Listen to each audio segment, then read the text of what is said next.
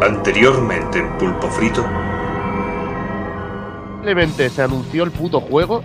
A mí es que digo, yo me partía, me partía la polla, digo, esto Bueno, va a ma- ser una puta mierda. Digo, ¿esto por qué no lo hace Platinum? Yo de mayor quiero ser el chochín también. Ya ves. pintas de puto emo que tenía Dante. Que no tenían nada que ver con el, con el Dante original. O sea, si no he entendido mal, eh, en las primeras horas de juego te las pasas corriendo como un cabrón, ¿no? Incluso cuando Elena se pone a hablar en, en, en moro, no, no sé cómo decirlo. no sé cómo decirlo. En árabe, que queda más así, ¿sabes? Bueno, pues en árabe. Sí, me, me perdonen todos los árabes. Nada, tío, coches, soy anticoches total. Quitando el Split Second Velocity fue el último juego de coches que jugué. Y el único juego de coches que tengo de esta generación. El Split Second es una puta basura. Porque lo macho, dice son él y ya hierros está. mal hechos, mal colocados, tío. Es un Pero puto ¿cómo que mal cuadrado, un puto cuadrado con agua que vas escalando para arriba.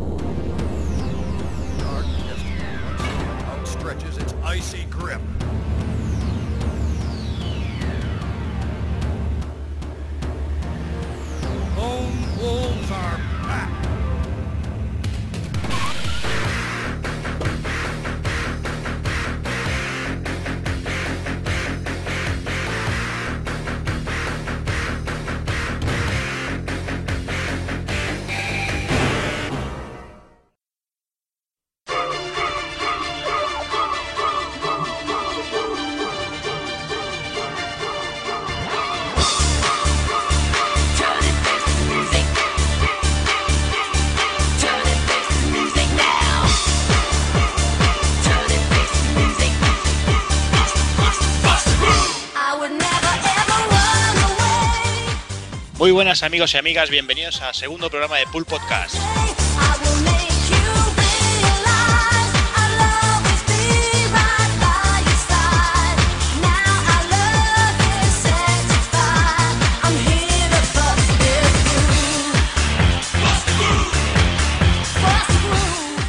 En este segundo programa nos centraremos en el mes de diciembre de 2011 y dejarme que empiece saludando a los compañeros y amigos. Eh, Taco Kun, ¿qué tal? Muy buenas, pues aquí al pie del cañón una vez más. A ver qué tal nos sale y si vamos mejorando las cosillas. Yo supongo que sí. ¿Qué tal las navidades? Eh, bueno, tranquila. ¿Comió mucho turrón? ¿Eh? No, lo justo. Lo justo y necesario, ¿no? No me dejan ni eso. Bueno. Y a ver, amigo Bill Ryu, ¿tú qué tal? Papá Noel, que se ha portado bien, ¿os ha portado bien? Bien, muy bien. No, la verdad que no, no he pillado muchas cosillas, la verdad. ¿No? Malo. pillé, pillé el Kirby, lo último, y, y nos hemos calmado. Ahora esperando, ya sabes, lo que se viene encima ahora. Sí, es que este mes de diciembre ha sido un poquito triste en cuanto a lanzamientos, ya, ya lo veremos luego. Y por aquí también tenemos al amigo Rup, que creo que, que ha vuelto a la vida, Muy buenas, muy buenas. He acabado el Skyrim y soy feliz. ¿eh? ya ha Ya. vuelto a la vida, ¿no? Ya tengo bueno, aunque irónicamente me estoy muriendo, pero sí, sí. pero sí, he vuelto, he vuelto a la vida y, y a hacer algo con ella. Bien. Y si no, pues ver. empiezo otra vez a jugar al Skyrim desde el principio. Claro, partida nueva, ya toma por culo. Ya. Partida no, a tomar por culo. Y ya está. Venga. Ahí vamos. Vamos ahora con el amigo Doki. ¿Qué tal, Doki? ¿Qué tal estamos? Pues aquí ando, no, he- no he sido tan rápido como el amigo Rub y yo todavía estoy dándole al, al Skyrim y entre ratillos me he pasado el Sonic Generation que he conseguido hacerme con una edición coleccionista que es una auténtica maravilla esa edición, Preciosa. preciosa, una auténtica pasada. Y bueno, aquí estamos un poquillo a ver si comentamos todas las novedades aquí del mes de diciembre. Y haremos el análisis de- del Zelda. Ahí está, y el análisis de Zelda, que también le pudimos dar caña y le tenemos terminadico y empaquetadito para, para analizarlo. Perfecto, perfecto. Y el amigo Darkazka, ¿qué tal? Pues aquí estamos. ¿Los Pasando la Navidad bien? un poquito. Las navidades. Muy bien, muy bien. Me está, me- como todas las Navidades me ha abandonado la familia en una gasolinera. Ah, Así bueno, que muy bien. Como te han dejado la Game Boy por lo menos. No me han dejado la PlayStation 3 y el Tekken Hybrid. O sea, creo que es Bueno. peor. Bueno, bueno, yo veo, veo que no te quieren mucho, ¿eh? me parece. Y sin tele. Ay, sin tele. Bueno, pues entonces te han hecho un favor. La verdad es que sí. Lo, lo bueno que lo tengo aquí en la gasolina me lo han pedido para calzar sillones. O sea que. Bueno, bueno, por lo menos tendrá un, un uso el juego. Vamos a ver, amigo Hazard, ¿qué tal? Que he visto por ahí que le han dedicado el anuncio de Soul Calibur. Sí, bonito póster. Buenas noches a todos. Buenas noches, buenos días, buenas tardes. Sí, la verdad que Sí, sí. la verdad es que me ha Buenas, gustado, que, me ha gustado tanto que me lo he puesto de Bueno, fondo de buena, pantalla. ¿eh? buena. buenas a secas, Hazard, buenas a secas. ¿Qué ibas a decir, Hazard? Buenas desde hace una semana. Venga. Buenas, buenas póster. Eh, eh, que el Rub se lo ha puesto de fondo de pantalla también, ¿eh? Hombre, eso seguro. Aquí la mayoría. Entre ese y los del Lollipop, aquí está el patio revolucionado. Esto está Ya te jugando. digo. Pero tú estás jugando a así, cabrón. Sí, ya espérate que el siguiente es el, el Quantum Theory. ¡Oh! ¡Oh! no, por favor! Madre No, Goti, Goti. no. Eso sí que es un goti del universo. Ay, madre Pues bueno, después de estas pizarradas, cojo. El otro con el Tekken. Madre mía, madre mía, cómo viene el Te patio. lo dejo, te lo dejo, tío, te lo dejo. No, no, tengo el Tekken 6 también que le estoy dando.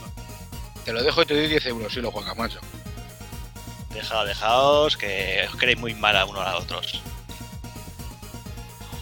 Y bueno, y aquí servidor de ustedes, Zero Seat, eh, que bueno, he pasado las navidades, he terminado Darksiders por fin, después de yo que sé cuántas horas. El juego me habían comentado por ahí, me habían hipeado demasiado, me han dicho que era la repolla, pero bueno, no está mal el juego, pero bueno, de 7 y medio 8 no pasa. Ese para, para después del Quantum Theory. Sí, sí, sí.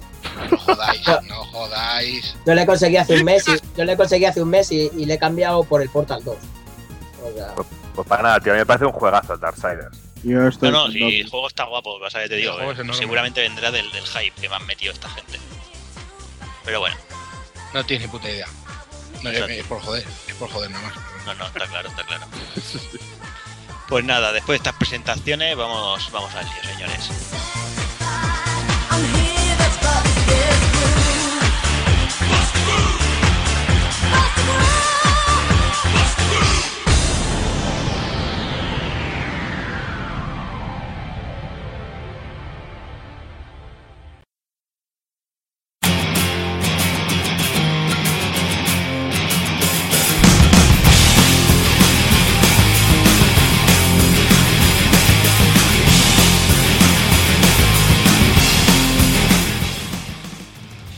Para este segundo programa nos dedicaremos a la primero a las noticias de diciembre de 2011, saltaremos a las novedades de ese mismo mes, analizaremos The Legend of Zelda Skyward Sword, haremos la crónica de, del Toulouse Game Show, que pudimos asistir unos cuantos, y cerraremos con el ending.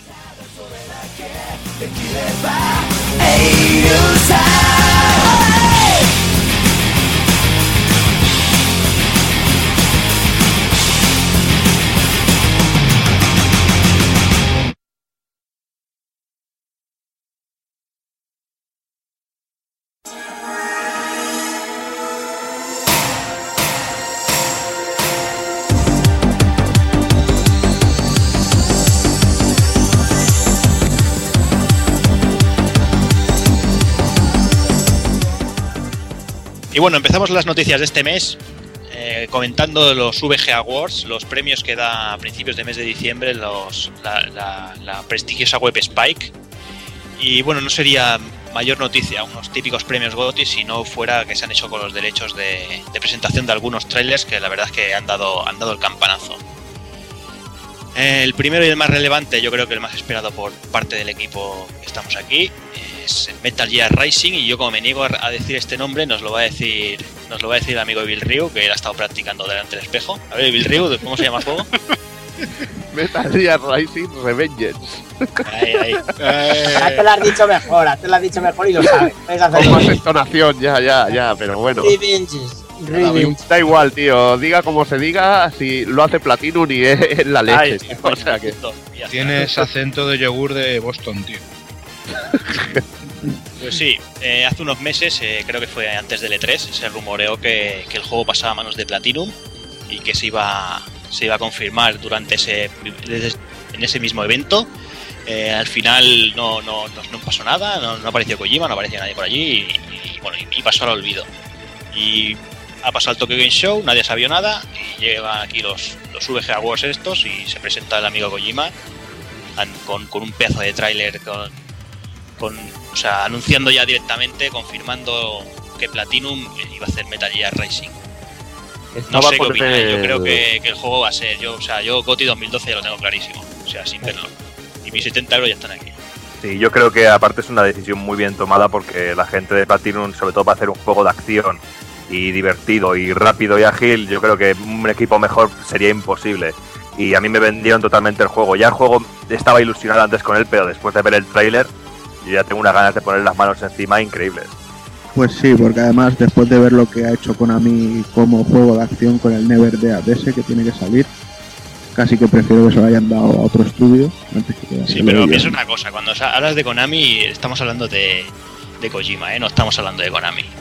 Bueno, No igualmente, igualmente, Juanan, el, el Never Dead lo hace Rebellion, no lo hace Konami, ¿eh? es igual. Eh, Bueno, eh, pero igualmente el- estaba, estaba Kojima, con, que te lo iba a decir antes, Cero, con el Atsushi Nava, el de Platinum. Sí. Y bueno, no sé qué habrá pasado con el juego que estaba preparando Konami, pero me imagino que Kojima ha dicho, joder, si quiero hacer un juego de acción, tengo que coger a los mejores, y estos tíos son los mejores. Sí, Y- yo y supongo nos que, que Kojima vería el resultado y no le acabaría de gustar. Y dijo, mira, vamos a hacer un juego de acción y hoy en día la- el, el equipo japonés que, que mejor puede representar este juego, este, esta idea que yo tengo en mente es, es Platinum. Pero os habéis dado cuenta del detalle del título, tío, si es que el título ya te lo vende solo. Revengeance, o sea, requete venganzas, que hasta el título es, es, es Sí. total. Es que el título de la- ya te lo vende solo, tío. Sí, pero el no, juego, o sea, el juego ser un, un éxito seguro, vamos. o sea, Ya, pero aún así ya ha habido ciertas voces, ciertos comentarios negativos en el juego, Sí. muchos comentarios que he oído yo por ahí de que es que no es un Metal Gear, es que no, me, Es no que es un no es. Metal Gear Solid". Claro. Es que, Es que no es lo que es. hay, hay que dejar claras muchas cosas, hay que diferenciar entre lo que es Metal Gear, Metal Gear Solid o Metal Gear Acid. O ahora este nuevo Metal Gear, ¿sabes? Que es que está claro. Hay- hay que diferenciar la saga y hay que diferenciar eh, que cada juego tiene un estilo, tiene una época y tiene un concepto totalmente diferente. Sí, además es que lo que hablamos, eh, no es un Metal Gear Solid. Aquí si no llevamos a Solid, si no llevamos a Solid Snake, el sigilo no tiene, no tiene razón de ser. ¿O acaso Grey Fox iba con sigilo? O sea, yo recuerdo a Grey Fox entrando a por el Metal Gear Rex ahí partiendo todo el edificio, como el que dice. Claro, sí. es que es absurdo. O sea, la gente que dice que no hay sigilo es que no hay sigilo. Seguramente son los mismos que se quejan de que Metal Gear 4 tiene 4 horas de vídeo, 5, 100 o 200, me da igual. O sea, es que mientras estén justificadas a mí me parece perfecto. Sí, lo que pasa es que sí pega el estilo de, de Platinum con, con este juego en concreto, porque este juego no es de, de, de Solid, como decís y tal. Y bueno, y a mí me pareció, joder, es que a mí el trailer me pareció cojonudo. O sea, no, es que lo que Eh, decía, lo que decía Evi, es que no, no puedes coger a otra gente mejor para hacer un juego así si lo quieres hacer así. Que luego es verdad que te van a salir los fanboys diciendo es que esto es un metal, es que no, esto no es un metal, esto rompe con tal, rompe con cual, pues tío, sabes que, que- que es así. ¿Qué prefieres? No, ¿Jugar con el en ningún, en ningún momento Raiden? te la han vendido así. Claro, ¿qué prefieres? ¿Jugar con Raiden como hacías en el Metal Gear 2 con girando el joystick para pegar esos espadazos lentos? Venga, no jodas. Claro, pero es que es, es mm, matizando lo que has dicho antes, más que Platinum pega con el juego o el sistema de juego, yo creo que Platinum pega muy bien con el personaje. Claro, Porque claro, o sea, eso, ya- eso es. Ya viéndolo en Metal Gear Solid 4, cómo partía la pana, eh, con movimientos, con cosas, yo siempre me lo he podido imaginar, hostia, cómo sería el tipo este en un juego de acción. Y qué Mm. mejor gente para, como he dicho al principio, que, eh, los de, que la gente de Platinum para hacer un juego de acción rápido y directo. sí. Pues es que es ideal. A mí lo que me intriga es cómo lo van a meter en la, en la línea temporal de Metal Gear, si va a estar entre medio de algunos. si no va Decía, decía que lo habían cambiado. Decía que lo habían cambiado lo que, que antes era. ¿Cómo era lo que hablaban? Que antes era Entre el 2 y el 4. entre el 2 y el 4 y ahora dicen que no, que, que esto es después del 4 o algo así, no sé. Dicen que es distinto a lo que habían dicho desde un principio, pero es que ahora mismo no me acuerdo Bueno, exactamente. Ya. Vamos, que va a ser la polla y el- digo lo que lo que Evil, que tal. ¿Qué puede pasar? Yo lo que creo que a lo mejor sea corto. Por ir a toda hostia, por ir follado y por el tipo de juego que sea, que se haga corto como se hizo Vanquish. Pero Sí, bueno, sí. pero bueno, que ya está, es que lo voy a jugar igual. Pero será- Que dure 7. ¿Qué va a ser un Pero será intenso y a mí es que me vuelve loco el tráiler. Viendo la tipología esa tipo años 80, así a lo Terminator o Gradius, tío, ya me Ay. volvía loco. Y el tráiler en sí es que es una flipada, tío. Una que flipada claro. y-. Cuando ves al tío cortando en pedazos ahí a, a cualquier tío o, o con el robot, la cinemática, dices, esto es la polla, tío.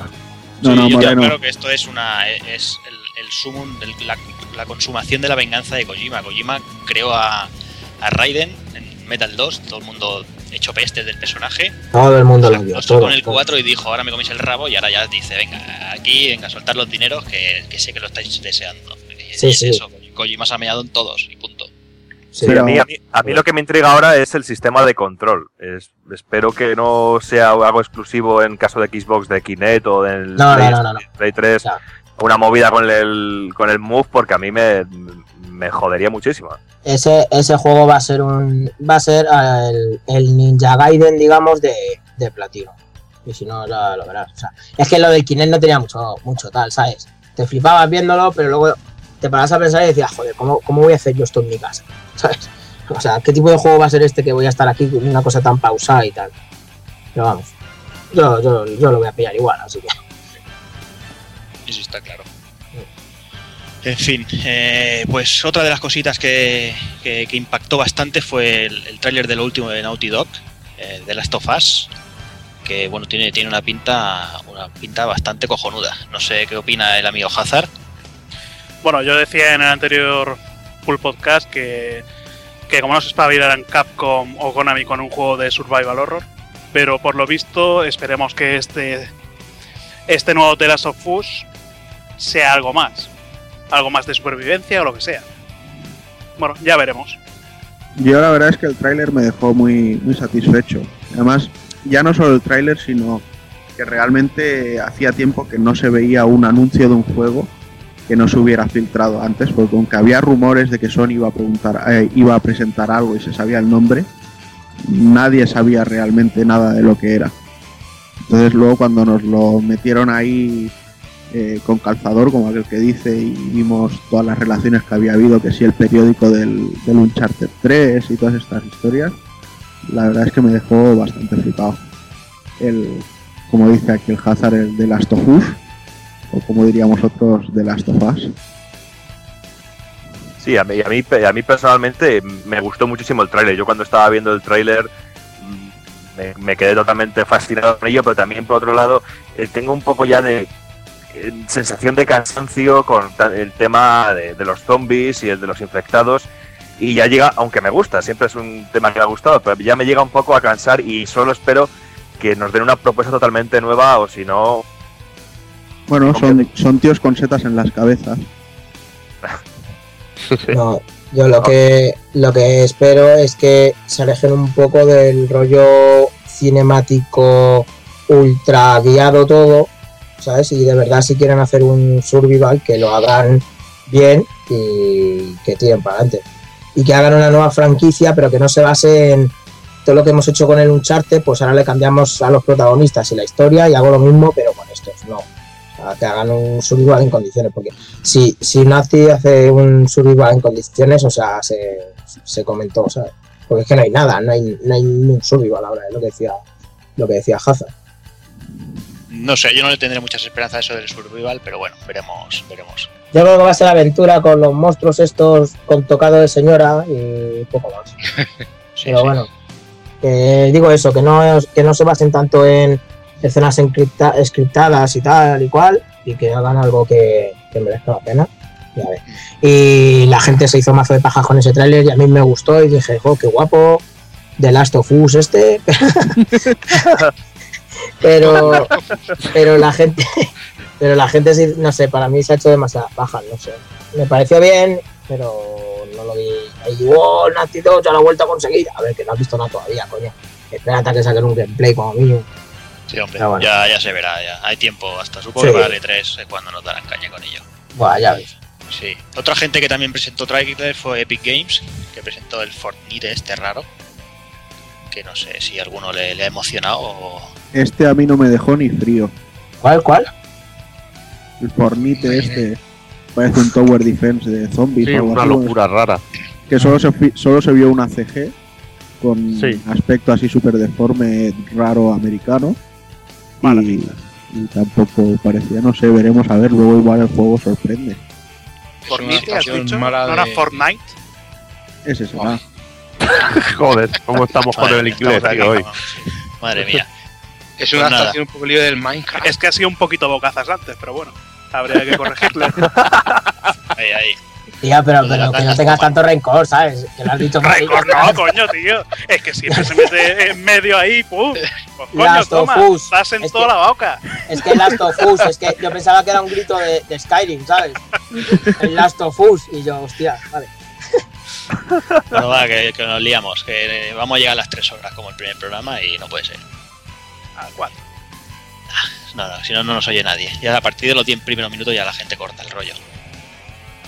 Eh, vosotros que también presentaron otra cosa que fue Alan Wake American Nightmare, que por mala suerte y por- yo creo que por mala deci- decisión pasa a ser exclusivo en DLC.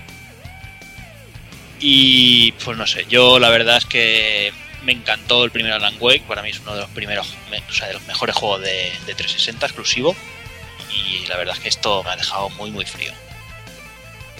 Sí, a mí, a mí también personalmente me ha dejado frío, sobre todo por el, el hecho de que vaya a salirse únicamente como DLC. Eh, y es que eh, si se llegara el momento de llegar a esa tendencia de que los juegos fueran en DLC, yo dejaría de comprar juegos directamente, eso lo tengo más claro que el agua. Y más un juego como, como bien dices, Ceros, como Alan Wake, que a mí también me gustó mucho y no sé por qué razón extraña no tuvo el éxito que realmente se mereció en su momento.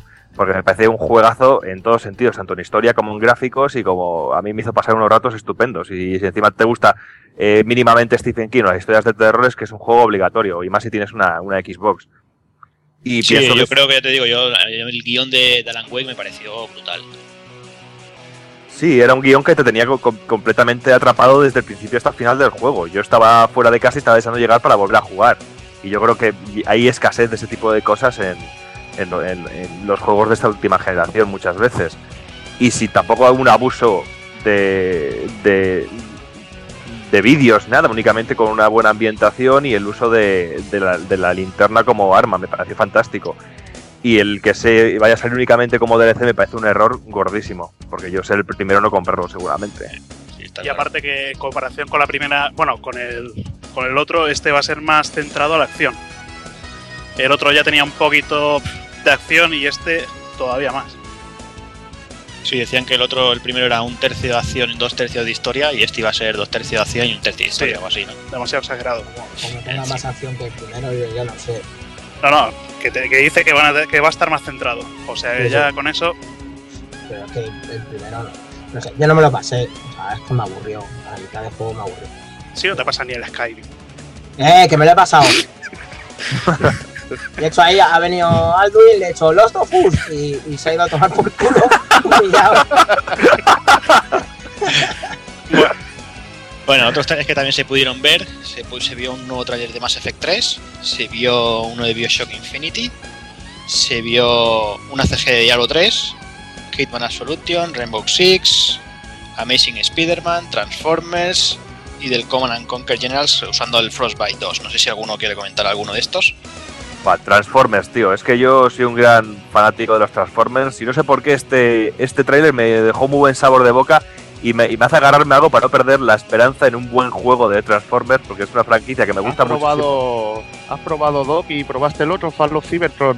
¿Ves? Ese es el único que no he tenido, no he tenido oportunidad de Es jugar. que eh, ese es muy buen juego, es generación antigua y esta sería como su sucesor espiritual, así, bueno, su sucesor es, es la secuela y está hecho con la generación antigua y no son lo de las pelis de Michael Bay y simplemente por eso ya gana muchos puntos y es un juego de acción bastante, no es sobresaliente, pero es notable y para, para ser un juego de Transformers, si eres fan, está muy bien, tío. Que no que no hace como falta tanta excusa. En el nuevo salen los Dinobots y los Constructicons. Ahí está, tío, No o hace sea, que es falta la más. puya. Es que yo cuando vi en el trailer lo de los Dinobots, es que yo, yo soy de la serie antigua, tío. Yo también, el puto Grimlock este. Y eso lo tengo marcado a fuego, tío. Cuando vi el tráiler solo me faltó llorar cuando lo estaba viendo. Pues eh, el otro, el otro era muy bueno y si este siguen como el otro será un juegaco. Pues tomo nota y habrá que jugarlo, tío. De acuerdo, pues nada, pues vamos a pasar, bueno, perdón, antes de que me olvide, y se, inauguró el Hall of Fame del evento y, eh, por ahí apareció el, el amigo Miyamoto para, para ser el primero en recoger el premio por la de Legend of Zelda. Que hay muchos que deberían estar, sí, pero bueno, para empezar yo creo que, es una buena elección y ya que está Miyamoto por allí, mira. Algo perfecto. Y después, pues nada, los premios, pues discutibles, como todos los premios de este tipo. El Game of the Year es Skyrim, ¿vale? Mejor juego de 360 Batman Arkham City. Mejor juego de Play 3 Uncharted 3. Mejor juego de Wii Legend of Zelda. Mejor de PC Portal 2. eh, de portátil Mario 3 de LAN. Mejor shooter Modern Warfare 3. Y bueno, a mí el- el- quizá el que más me choca es mejor juego de lucha Mortal Kombat. Pues yo lo veo. Yo ahí sí que lo veo, porque realmente en el 2011 no ha salido ningún juego de lucha mejor. O sea, el Street Fighter 4 Arcade Edition no ha dejado de ser un extra con, de cuatro personajes del juego anterior. Marvel vs. Capcom 3, ¿no te suena? Sí, pero King of Fighter 13. King of me, Fighters 3 me ha molado, me ha mucho. O sea, el Marvel vs. Capcom 3 me ha molado mucho, ¿vale? Pero no ha llegado, o sea, me ha llegado a ser empalagoso en ciertos momentos. Y no sé. El problema del el Marvel problema, es que el problema del Marvel vs. Capcom 3 es que todos los personajes han acabado controlándose igual. Eso te iba a decir, Juanan, porque el, el Marvel vs. Capcom 3 se ha transformado un poco en lo que era Mortal Kombat, tío. Y el, Que todos los y el personajes King of Fighters 13, el King of Fighters 13, pues sí, pero realmente ha sido lo que ya tenía que ser de antes. Sin embargo, el Mortal Kombat yo creo que han acertado mucho en cómo han enfocado la historia, cómo han hecho todo el modo historia. Parece, es una película en CG y cuando van a luchar los personajes directamente ya se cambia el plano a combate. ¿Vale? Tiene un montón de combates, un montón de minijuegos, un montón de historias. Eh, está muy bien hecho todo. El combate en sí ya no es como antes, que solo luchabas haciendo el mismo movimiento para ir a intentar hacer el fatality, sino que el combate en sí tiene sustancia. No, no sé, yo lo he visto un juego muy completo y muy interesante. Bueno, igualmente los premios son premios y esto es a gusto del consumidor. Eso cada uno tiene sus, sus gustos y bueno, igual que se verá en el que hagamos los nuestros, si llegamos a hacerlos, me imagino que sí. Ya veremos que cada uno tiene sus gustos y bueno, y, y habrá gente que esté de acuerdo y habrá gente que no, pero bueno, es lo normal.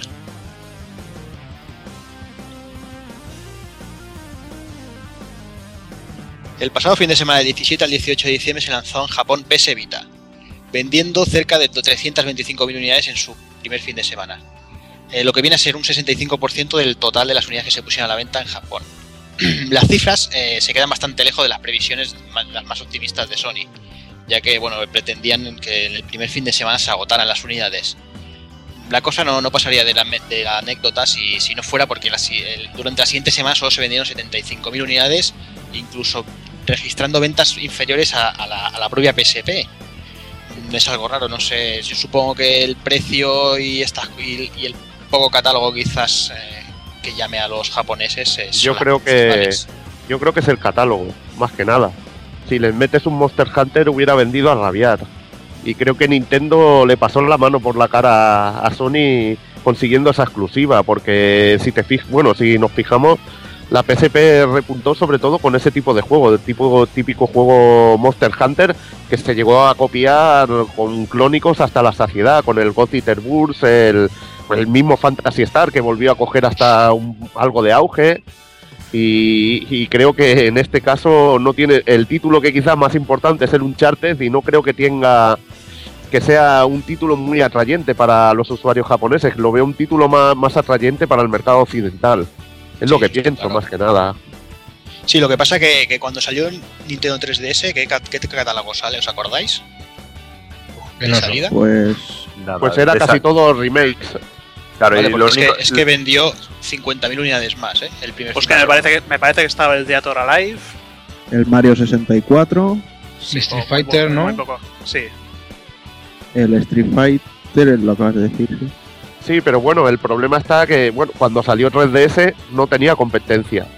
En- era la consola nueva de, de este tipo y, y- y salía mm, sin competencia en ese aspecto. Ahora eh, PS Vita sí que sale con la 3DS ya metida en el mercado y sacando sus títulos más potentes.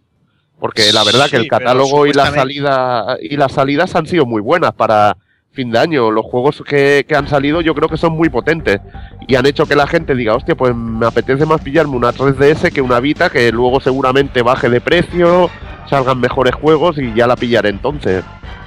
Yo creo que sí, que la gente va sobre seguro y dice en Navidades compramos una 3DS con un Mario Kart o con un Mario Land 3D y ya más adelante pillaremos la Vita que tenga más juegos y, y que realmente pueda jugar a más cosas porque lo que decimos también ahora mismo sales del Uncharted y de dos cosas más y tampoco es Hay para mí, para personalmente es el 3DS. Golf ¿Y Alex? Que hay mucha gente que se ha escamado con lo que ha ocurrido con la 3DS, con el precio de salida y al poco tiempo bajar. Y yo, yo supongo que se va a tener un poco por el miedo ese y por el catálogo, por muchos factores, pero sobre todo por el precio, que eh, pueden ver que de aquí a X tiempo Sony tiene que bajarse los pantalones otra vez. Sí, eso seguro. pues sí Pero bueno, eh, veamos a ver, hacemos una encuesta rápida. Eh, a ver quién se va a pillar la, la Vita de salida aquí. Eh, Taco Kun. yo sí Pregunta a quién se la va a pillar y tardamos menos. Bueno, es igual, así queda más, más profesional. Taco Kun. yo la pillo de salida con el No, sí o no, ya está. sí sí sí Evil. No. Hazard. No. Rup. Ni aunque me la chupe. Loki. Eh, sí. Alex. Ay, yo ni aunque me la chupe el Eh, y yo tampoco. O sea, estamos hablando de, de 6, 2. Depende de la mía. Es un promedio así un poco, no sé. No sé, no No, sé. es que, aparte, me jode mucho que la consola, aparte, valga lo que valga, que vale casi lo que una Play 3, ahora mismo, eh, es que viene pelada. Ni, la, ni la puta memory card viene, ¿sabes?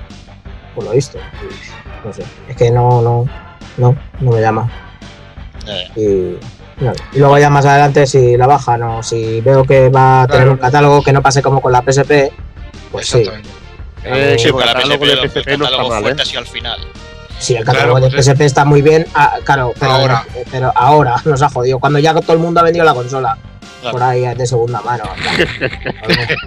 Mira, jugué más, hostia, hombre, te lo juro, te lo juro, te lo juro, jugué más con la, la PSP Flash A, jugué más a, a juegos de la Play 1, eh, de esto de que los ripeabas y tal y los metías, eh, que a los que tenía en sí la, la PSP.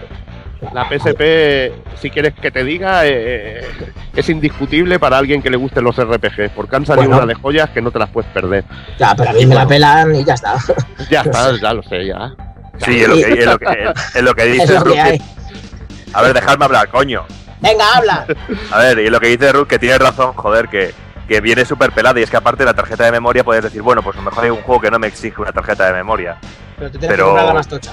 Pero es que sí que exige tarjeta de memoria, porque aunque tenga memoria interna la consola, por ejemplo, si en Pero juegos mínima. como a Charter, te pide, te exige nada más encender el juego el, uso de la tarjeta. O sea que ya estás, ya estás obligado a comprar la tarjeta y encima una tarjeta especial que no son tarjetas que puedas comprar en unos chinos, que son las tarjetas Claro, de Sony, con lo cual es el desembolso de la consola, es el desembolso de la tarjeta, y el desembolso del juego. O sea que yo sé que mucha, segura- mu- seguramente yo pregunto por ahí eh, amigos y tal y muchos van a esperar a que salga un pack con la consola, eh, un juego y, y la tarjeta, porque también cuando, cuando ocurre con Play 3 pasó lo mismo. Yo cuando la compré de salida vino pelada, la de 60 gigas y por 600 pavos y al poco tiempo vino con dos juegos y dos mandos, con un juego y dos mandos creo. O sea, es un poquito eso. Sí, sí. Bueno, y además también han empezado los, los errores de hardware y todo eso, que bueno, que, que es un mal que vamos arrastrando ya en las últimas generaciones y, parece que todo esto va a ir a más al paso que vamos. Pero bueno, veremos a ver por dónde sale el, por dónde sale el tema y cuánto tarda en bajar de precio. Y bueno, y para acabar, eh, esta semana Famitsu ha publicado un ranking de los juegos que hacen, que hacen llorar, y no los que hacen llorar de que te sangren los ojos, no, de los que te hacen llorar de verdad. Yo sé que, que aquí sois todos muy machos, tenéis todo pelo en el pecho y, y no lloráis aquí por nada, pero bueno, son eso- esos juegos que te tocan, que te tocan la fibra sensible. Un pequeño ranking que bueno, que destacando así alguna cosilla, el primero han, puesto Final Fantasy X, después Crisis Core y Okami, por ahí andan Metal Gear 3, el Final 7, Metal 4. el Nier, Metal 4, Te- el Tales of Legendia eh, y, cierra la lista Ico y Shadow the Colossus. Y bueno, voy a hacer una ronda rápida y vamos a ver a ver a qué, quién, quién, quién, quién decide si estos son los que le han hecho llorar, saltar a la gramilla o alguna cosa más. A ver, Takokun, ¿tú qué dices? Pues para mí de aquí muy acertado, sobre todo el Crisis Core. El final es brutal. El Final Fantasy X, hombre, también tenía su puntillo, no, no lo vamos a negar. Luego, no sé, he visto cosas que me han chocado un poco. Igual es porque no los conozco, pero lo de Little Busters este me suena a, a un Pokémon cualquiera. Mm. Así que no sé, no sé dónde tendrá el rollo. Pero bueno, en, en general, pues bueno, una lista muy japo. Hombre, no, no esperaba ver a Gears of War 2 tampoco aquí con el, Ya, ya, con pero el tú- otro tú- gritando tú María. Que algo que no esté en lista, ¿hay algo que, que recuerdes así que te hizo soltar la lagrimilla o que se te hicieron nudo en el estómago, vamos. Seguramente, pero así de cabeza. Así Vamos, nada, ¿no? te Entonces poco te rato emociona. esperando. Entonces te poco te emocionaron. Voy a ver, a ver el amigo Evil, que yo sé que el tío es un tío con barba y esas cosas y, y es un machote, pero seguro que alguna vez ha llorado ahí eh, en la oscuridad de su habitación. Hay títulos ahí muy buenos, la verdad. Me, me gusta que esté el Nier porque creo que es un título que, que tiene momentos increíbles. Eh, igualmente veo que, que casi todos los juegos son 3D, que no hay ningún juego 2D. Pues, supongo que para los japos se transmitirá más el sentimiento en 3D, pero hay juegos de 2D, la verdad que, que también yo incluiría en la lista, porque a mí el Final Fantasy VI es un juego que me, que me transmitía mucho este sentimiento y hay algún jueguecillo más que, que también lo creo, quizás Super Metroid también y, y hay juegos Mm. que, que creo que faltan, que se han centrado más en, en cosas más actuales, pero bueno, creo que en la lista Metal Gear 3 y 4 han de estar de cajón y también hay mucha aventura gráfica japonesa como el Steins Gate, bueno, aventura de estas que, que poco sabemos nosotros, pero bueno, hay cosillas que veo acertadas y otras que no estoy tan de acuerdo, pero está bastante Mm. bien. Me parece curioso. Bien, bien. Bueno, es un ranking atípico, ¿no? No se suele hacer. Eh, y Hazard, ¿tú, ¿tú qué dices? Pues yo. Es que, ¿qué quieres que te diga? No veo ningún juego así para que te haga llorar de, de esta increíble lista que se han sacado los japoneses. Es que ya está, Final Fantasy X. Con eso ya se dice todo. O sea, que tú no Normal, lloras, pero, pero ¿cómo vas a llorar, tío? Si estás jugando al Velvet Assassin, ¿cómo vas a llorar? Hombre, ese, ese juego es para llorar, desde luego. ya te digo, tío. No son. Si ya no te quedan lágrimas en los ojos, tío. Pero más con el Final Fantasy VII, tío, con, con la escena de Aerith. Tú, hot spoilers. Pero. Joder, macho, el que no se lo haya jugado ya, tío, Ese- es que no merece ni vivir. Si hay alguien que, nos es- que esté escuchando este podcast y no haya jugado Final Fantasy VII, Es que no lo va a jugar ya. Bueno, es que ya no lo va a jugar, exacto. A mí esa escena, me, yo salté y aplaudí cuando pasó, y punto. Yo a mí pena ninguna. Porque Qué mala leche. Pero a ver, me refiero que tiene más pena eso, tío, o, o lo que quieras que el Final Fantasy X, tío. Que están ahí bañándose. Bueno, es que, si es que, tetas aún, es que la ¿Por qué escena del? Final 10, la escena del Final 10 no es la del baile del Sutekidane ese, es el final en sí. Lo de si es un. Bueno, volveríamos a lo del spoiler y ahora sale un HD. Sí, exacto. Eh, A ver si alguien nos, nos echa. De todas maneras, ahora que sí que he caído y ahora ya te lo suelto, el que me falta en esta lista es el Suicoden 2. Ay, ay, yo lo tenía preparado. No está mal. Pero bueno, vamos, vamos a saltamos a otro. El Rup, a ver, otro que va de machote, a ver. No, no, no. que No, llorado ya al acabar el Skyrim, ¿no? Sí, sí. Os voy a decir una cosa. Os voy a decir una cosa que me ha hecho llorar del Skyrim, ¿vale? No, No. tiene no tiene intro final. O sea, cuando acaba, te sueltan en el prado y a seguir con tus historias. Pasan. Pero bueno, yo lloré. Yo lloré con el Metal Gear Solid 4 por el final. Porque. Pero casi me emocionó más lo de Raiden que lo otro. Vamos, lo otro también es que me pilló de sorpresa luego, pero bueno. Y una cosa que me sorprende que está el 3 y está el 4, pero no está el Metal Gear Solid 2. Y, y el Metal Gear Solid 2, para mí el momento de la hermana de Otakon también es bastante épico. Sí, puede ser. Ese, ese momento ahí, Michael Bay y tal, que salen ahí, bueno, me moló, me moló bastante. Y ya luego, pues yo qué sé, cuando puse el Velvetas así en la consola y me reventó y me hizo la consola un Last of Us, ahí que no. Este es el podcast de la caña, el Jata. Bueno, va. Doki, Dale caña Ay. porque si no esta gente no nos dejan, tío. Sí, sí, Estamos sí, hablando sí. Aquí de no, y, este. y van al lío. Pues aquí en el, en el ranking los dos primeros me parecen muy acertados, pero yo los cambiaría porque yo creo que narrativamente Crisis Core era mucho más fuerte y desgarrador en, en su final. Ahí me dejó roto y a mí, me- a mí me encantó. Y me faltaría uno que es de mis favoritos y que siempre recuerdo es el del Final Fantasy VI. Ahí Yo está. lo hubiera puesto aquí, que es el Ahí, que me Sí, ahí, a mí también me falta ese. Ahí está. Además es que el tema del Crisis Core es buenísimo, o sea, la canción es increíble. Sí, y el que puedas jugarlo también en cierto sentido, de que ves que estás matándote, matándote y, de- y no de- y, y al final lo tienes ahí, estás sufriéndolo tú con el personaje. A mí me parece interesante, a mí me gusta mucho. No, pero es que incluso falta el Senmu, tío, que no lo hemos dicho ninguno, pero el Senmu también tiene motivo, mm, tiene momentos de aquellos de, de llorar con lágrimas de puño, tío, o sea que... Cuando pierdes todo el dinero en las tragaperras. No, no, tú... No, cuando- calla, cuando anda, ves que- calla, ves es que, que- que es el de viejo. es que, tío... Cuando te vas de Lumis, cuando te vas de Lumis lloras mucho. Lloras con el, lloras con el pene. Ay, madre Bueno, mía. ya que estás hablando, Dar Casca, venga, dale con los tuyos. Yo de la lista, aparte de los que habéis dicho, eh, el Ico y el Nier sí es verdad que son tienen una carga, a lo mejor también porque trata mucho el tema de los hijos, de- o sea, de los, de los niños, digamos, del de- depende un niño de ti. Y soy como soy padre, últimamente estoy muy moñas. Está muy Pero yo, yo aparte del Suikoden 2, echo de menos en la lista el, el Vagrant Story, ¿vale? Y el Zelda Link's Awakening de Game Boy, que también el final es cuando descubre, bueno, no voy a decir el, no voy a contar el final, os spoiler antes que me pongáis verde, cabrones, pero y que ya iba, que ya iba. Pero vamos, al final es un final también muy, yo creo que muy emotivo y una consola de, de dos dimensiones tan limitada como es la, la Game Boy, yo creo que es un, un final muy bueno. Y el Bag- Background History también tiene detalles en el guion, los que la habéis jugado supongo que estaréis de acuerdo también. Tiene Sí, detalles muy- totalmente. Sí, juegazo. y nada más que añadir. Bueno, yo personalmente me quedo de la lista, me quedo con Metal Gear 3.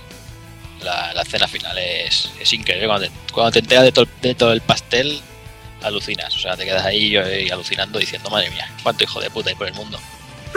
Y que no esté en la lista, pues estoy con, con el amigo Doki. Eh, Final Fantasy VI yo creo que, que merece estar en esa lista. Porque lo que, lo que te llega a transmitir toda la historia de Terra y todo eso, la, la escena de la ópera y todo eso, es que eso es, es- es impresionante. Enorme. Mira, es brutal, lo estás diciendo ahora y ya se me están poniendo solo los pelos de punta. Sí, sí, es que es eso, es que recuerdas el, el tema de ese momento y, y es brutalísimo. Es que es lo curioso que no haya juegos 2D, que fastidia bastante. sí, tío. supongo que, que les transmiten menos sentimientos, ¿no? Al ser pixel y eso no son pers- Habría, personas- habría que ver quién qué friki ha hecho la lista también. Lo mismo tiene Claro. 18 añetes. Sí, Claro, ahí está, es eso, porque incluso el Mega Man X, tío, tiene momentos de estos chulos, tío. Sí, Que hay muchos juegos que tienen momentos guapos. Sí. sí, sí. Otro que añadiría yo en esta lista quizás sería el Chrono Cross, mm, más por su carga emocional y todo lo que le acompaña, la música, en momentos como cuando llaman Echo, eh, José a Serge y envenenas a la Kid y tienes que ir buscando cómo revivirla o no. Y luego me, me parece sobre todo curioso que metan el Tales of Legendia, porque la historia tampoco le vi una carga así como para llorar. Y yo imagino que será porque pasó una cosa muy rara con este juego, que es que a mitad del juego se termina el juego, o sea, se termina la historia, y a partir de la mitad del juego lo que haces es jugar las historias de los personajes un tiempo después. O sea, son como mini historias independientes mm, después de la trama del juego. Eso en, su día me gustó bastante, lo vi muy, muy original. Yo, por ejemplo, también veo que hay muchas aventuras gráficas de, de eso, de los finales de los 80, principios de los 90, que también podrían estar perfectamente. De, en PC, por ejemplo, tenemos Loom de LucasArts. Has dicho con- PC, De PC, de PC, sí. hablamos de PC. Hablamos de PC. Tened en cuenta que el, el Loom, en los que hayáis jugado, ¿vale? Es una aventura gráfica de las primeras de LucasArts. Y eh, hay, sobre- no por no reventaros por si algún día lo jugáis, con el tema de la madre del protagonista, hay realmente pasajes del juego que no sé, que deberíais de jugarlo y realmente que son realmente eh, emotivos.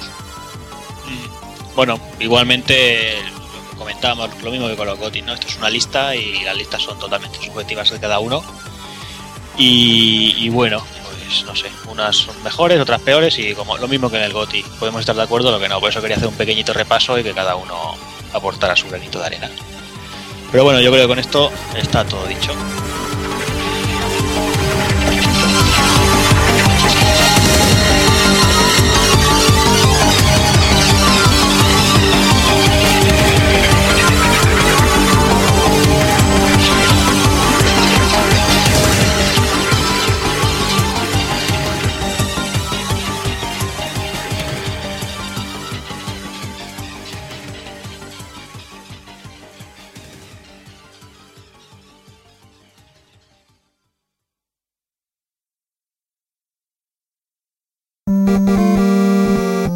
Pulpofrito.com Me gusta.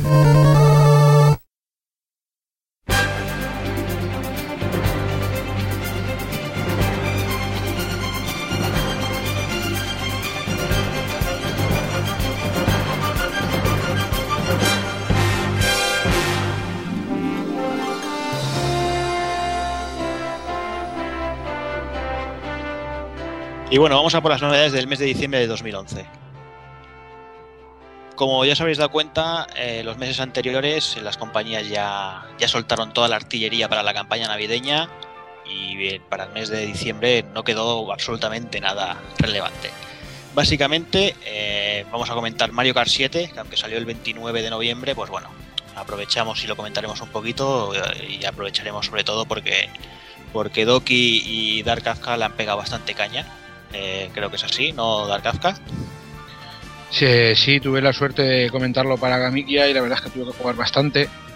La verdad es que muy- yo creo que hay muy poco que decir de Mario Kart 7. Es muy continuista, quitando pequeñas cosas como lo de las alas, el aneo nuevo que han añadido, el- los submarinos, pasajes submarinos con las hélices, que la verdad es que no, digamos que no aportan mucho al juego, pero son divertidos, son llamativos. Sobre todo los circuitos clásicos eh, han implantado zonas nuevas para usar estos, estos utensilios y algún ítem nuevo, poco más. Eh, un número 7 que añade el usar todos los ítems de golpe. Lo único que sí me ha gustado un poquito menos es el, el multi- el multijugador. Ah, eso te iba a preguntar yo, ¿qué tal el multi? ¿Te has cruzado con Bustamante ya o...? no, ni con buena fuente, afortunadamente porque los, los reviento, vamos. Los como. El multijugador está muy bien, ¿vale? Es, es divertido, funciona muy bien. El problema que yo me le veo es a la hora de seleccionar las partidas. El tema de las comunidades es una buena idea, pero está muy mal desarrollada. Eh, si estás esperando para que terminen los demás para entrar, con que entre otra persona y le dé a aceptar la carrera, empieza la carrera sí o sí. Tienes que estar reiniciando, saliendo del juego, volver a iniciar, volver a entrar para que vuelva el mismo gilipuertas y te vuelva a empezar la partida, no puedas esperar. ¿Vale? Sí, y luego eh, el, Y estoy, Doki. estoy- estoy totalmente de acuerdo contigo lo que dices. En, y eso que en el, en el sistema online ha sido donde se ha hecho más hincapié y por donde nos quieren vender el juego, sobre todo, lo que te lo quieren meter por, lo- por los ojos. Y luego realmente el juego no aporta nada nuevo, sí supera muy mucho a lo que nos ofreció Mari- Mario Kart Wii. Y los, los nuevos aparatejos, estos gadgets, estos el la delta y la hélice, realmente tiene una aplicación útil en ciertos eh, escenarios, no en todos. exactamente, exactamente. En todos, en otros es más que nada un pastiche realmente del juego. Y luego el efecto 3D pues está bastante bien conseguido. Realmente junto a Mario Land 3D son los únicos dos juegos realmente que lo aprovechan y, y tienen una aplicación útil y que queda vistoso y, que, y queda muy y queda muy bonito. Y pero luego tiene algunas cosas imperdonables para mí, que es por ejemplo la carencia de ciertos personajes para mí muy importantes en la saga, como es Walu- Waluigi. Exactamente, el, el elenco de personajes que han elegido, quitando uno de los desbloqueables, ¿vale? Los demás eh, yo creo que son muy, muy prescindibles. Claro, porque tenemos ahí una oveja, por ejemplo, o, O el gusano. o el gusano, y que no haya personajes Metal Mario. como- que, que- que haya, Por Dios. Y que haya personajes como que no estén personajes como Waluigi y que sí esté su escenario, es lo que no entiendo. Y, o sí que lo entiendo realmente, que tengo la sensación de que se ha sacado el juego, como pasó con Mario Land 3D, deprisa y corriendo, y estamos jodidos, vendemos muy mal, le hemos cagado con Nintendo 3DS, vamos a darle estos juegos que son superventas y van a vender sí o sí. Y realmente la sensación que me ha dejado el juego, finalmente. Yo la sensación que me ha dejado el juego finalmente es, eh, también es verdad, a partir de Nintendo 64, ese no tanto, eh, hay ítems como el caparazón lila y, o, o la bala de cañón, ¿vale? que no se hacen pensando en que el jugador último que saque se los dan, ¿vale? Adelante posiciones. Se hacen pensando en putear al que va primero. Entonces muchas veces no gana el mejor conductor, gana el que menos lo putean. Entonces muchas veces interesa ir en las dos primeras vueltas, el casi el último, y a, a partir de ahí empezar a acelerar. Y es una sensación que no me gusta, me gusta más como era Super Nintendo y Nintendo 64, ¿vale? Claro, porque hay alguna vez que tú te estás currando la carrera o incluso que has ido en un puesto tercer, cuarto puesto y al final la- te las monta muy bien y has saltado al primer puesto, te tiran una bomba de este, te fastidian toda la carrera. Realmente. O sea, y el no- primero acabas el quinto, el sexto, exactamente. Claro, y son cosas que yo creo que limitan mucho la jugabilidad y que la cortan un poco y que entorpecen realmente. Sí, yo recuerdo, yo lo probé en el Game Fest y sin haber probado 3DS apenas. La verdad es que el efecto 3D me gustó bastante sin tenerle mucha fe. Pero bueno, no sé, eh, es cuestión de, probarlo. No sé si lo recomendáis, si no lo recomendáis. Bueno, yo la verdad es que pensando en el catálogo que tiene, eh, lo recomiendo porque no tiene mucho donde elegir. También es verdad que yo lo considero inferior al de Nintendo DS, pero muy superior al de Wii. Yo lo recomiendo porque en el fondo es divertido y es un Mario Kart que siempre es bueno. Perfecto, pues nada. Eh, y el otro juego que, comentaremos, eh, también en principio iba a salir a final de noviembre, pero bueno, se retrasó unos días y, bueno, con la excusa pues, pues lo hemos añadido. Eh, el juego es The King of Fighters 13, que por fin SNK nos trae un, un King of Fighters a la altura después de, de la bazofia que fue el 12. Y bueno, no sé, yo sé que, que por aquí hay amantes de KOF como, como Taco Kun, que, seguro que lo está disfrutando a lo loco. Pues la verdad es que sí, bueno, ahora lo tengo un poco aparcado ya, porque bueno, al arcade ya le he exprimido todo lo, lo que podía y estoy esperando a ver si arreglan el online. La verdad es que se han sacado de la manga un King of Fighters que es lo que tenía que haber sido ya de por sí. Aunque a mí no me hubiera importado que se olvidaran de las puñetas del sprite en 2D e hicieran algo rollo Street Fighter 4. ¿vale? Porque, bueno, en cierto modo yo creo que les ha pasado un poco de factura el que se vean esos píxeles como puños y, y sobre todo en el online. Pero la verdad es que estoy encantadísimo con el juego. Me gustan sobre todo el lavado de cara que le han dado a algunos personajes. No a Ralph ni a Clark, desde luego, pero sí A a, mí tampoco me gusta.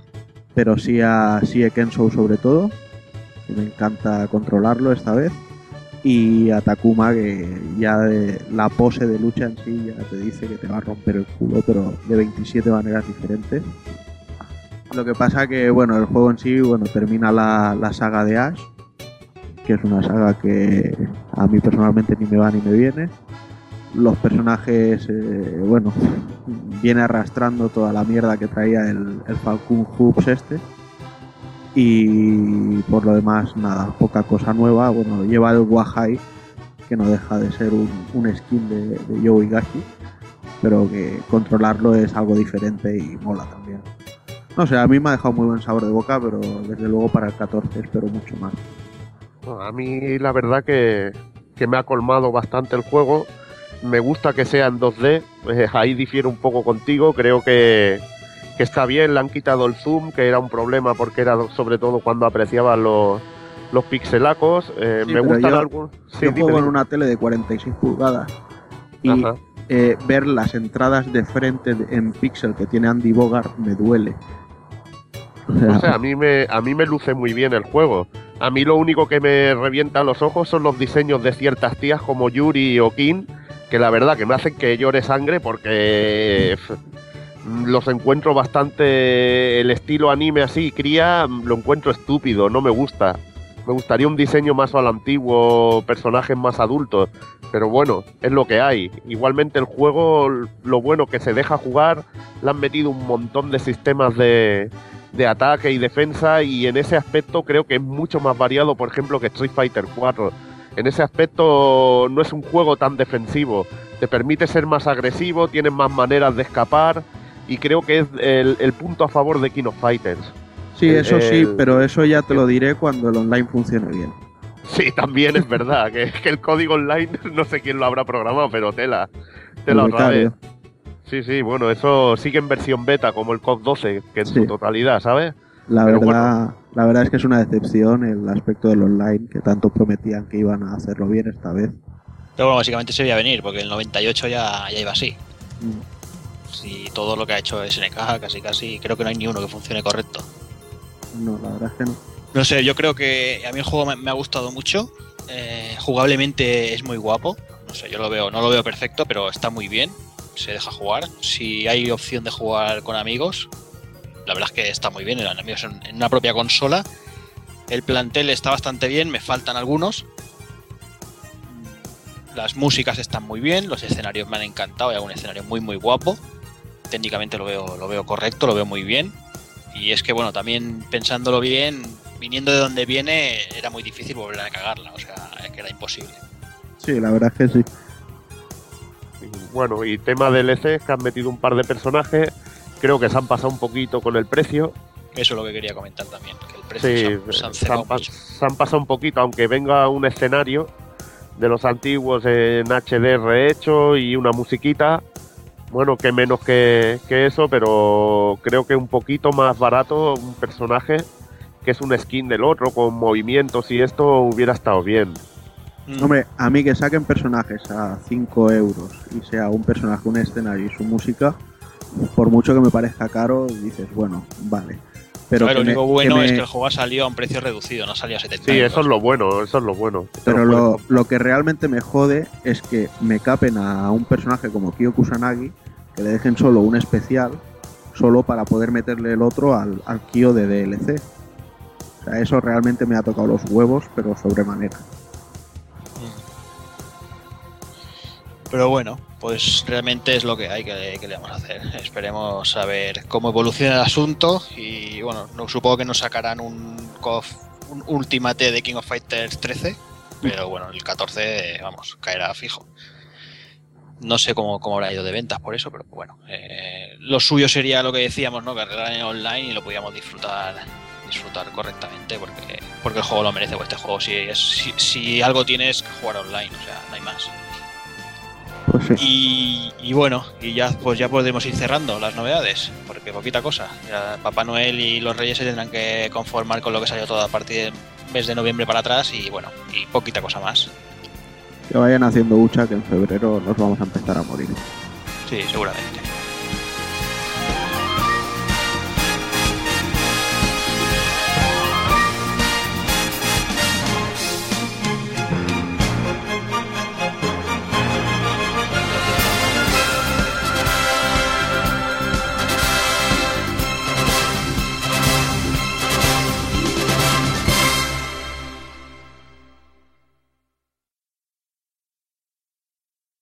Os dejamos con Heaven's Divide, tema principal de Metal Gear Solid Peace Walker cantado por Donna Burke.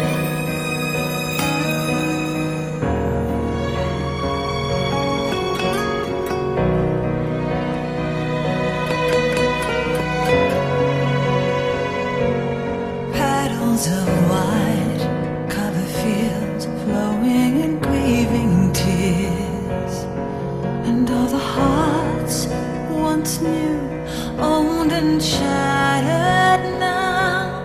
Love can kill, love will die. Give me wings to fly. Fleeing this world so cold, I just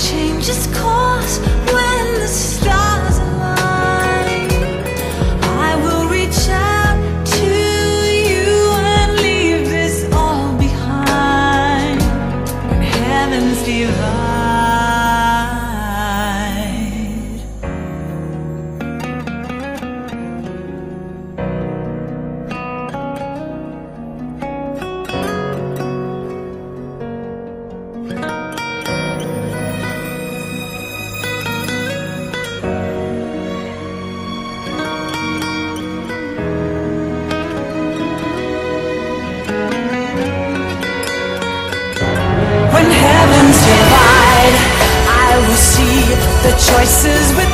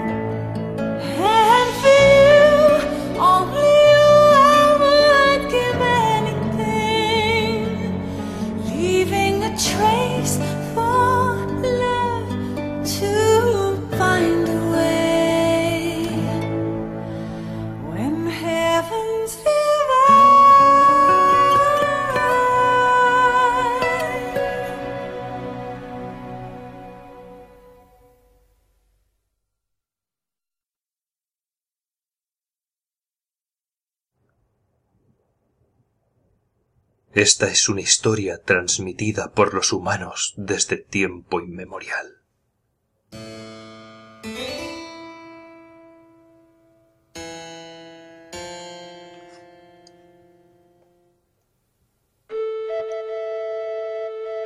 La historia de la batalla más cruenta y feroz jamás vista entre la luz y la oscuridad.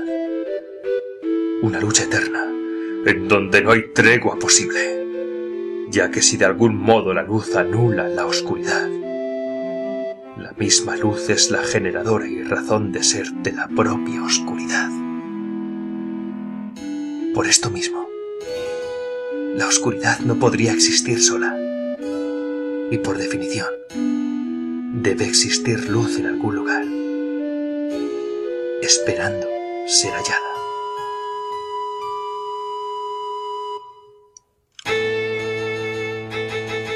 Pero el viento trae aromas de un tiempo atemporal, una brisa que pinta en el cielo un arco iris cargado de esperanza, en tonos verdes y valor incalculable, en forma de un joven de mil caras y un solo corazón, unidas por el poder de la diosa. Y la empuñadura de una espada portadora de luz y esperanza. Un viaje que nace desde dentro, donde un héroe que aún no ha nacido se gesta en la memoria y alma de la propia oscuridad. Como un pequeño rayo de vida, deseoso de ser encontrado. Como el despertar de un profundo letargo cargado de malos presagios, cargado de tintes del pasado, con ventanas al presente, y que escribirán un futuro que quedará grabado a fuego en el despertar de un nuevo héroe.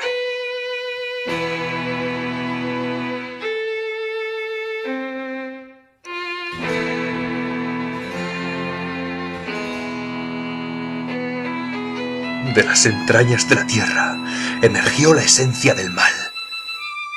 Su brutal ataque sumió a las gentes la peor de las pesadillas. Huestes malignas arrasaron los bosques, secaron los ríos y aniquilaron la vida de una tierra hermosa y floreciente que hoy día conocemos como las tierras inferiores. Su anhelo, hacerse con aquello que la diosa protegía un poder omnímodo. En otras palabras, el legado de los dioses.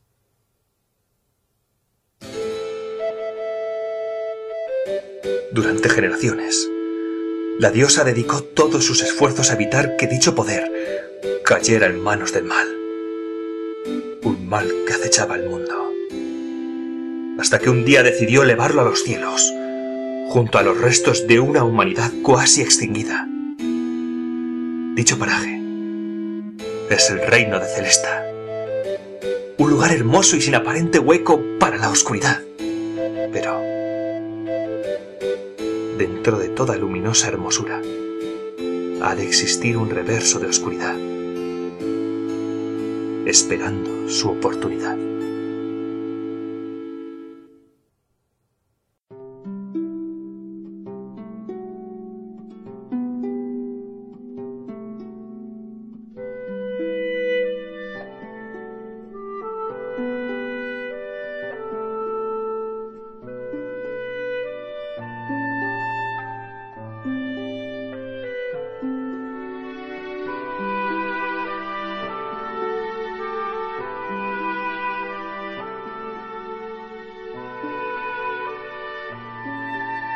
Que una saga cumpla 25 años es algo más que elogiable y razón de alegría para los jugadores. Más si cabe, para los que hemos crecido y adorado el juego en cuestión. Y es que Zelda es de esos juegos que me han acompañado desde esas tardes de nocilla y colacao de mi infancia, hasta las horas imposibles a las que me tengo que ver obligado a jugar a día de hoy. Por eso quiero dejar claro una cosa, que no hablo de este Zelda desde el más puro trofeo, o fanatismo absurdo ante tal o cual plataforma o compañía, sino que hablo de este Zelda como el jugador que juega y adora los videojuegos y no busca nada más que el puro entretenimiento y disfrute. Por eso, en cierto sentido, estoy y me siento decepcionado ante las expectativas creadas por Nintendo ante el lanzamiento de este Skyward Sword. no puedo dejar atrás la sensación, analizando profundamente las últimas entregas de la saga, que la franquicia está desgastada, falta ideas y que el señor Aonuma lo está contagiando de, de su falta de carisma, al que ha sido uno de mis juegos e historias preferidas. Para celebrar el 25 aniversario de la saga, Nintendo lleva preparando Skyward Sword desde el 2008, coincidiendo también con el desarrollo de Phantom Hourglass y Spirit Track para DS. Bueno, pues con todos estos datos y las fichas encima de la mesa, y si el señor Aonuma nos lo deja, eh, empezamos con la historia de Zelda Skyward Sword.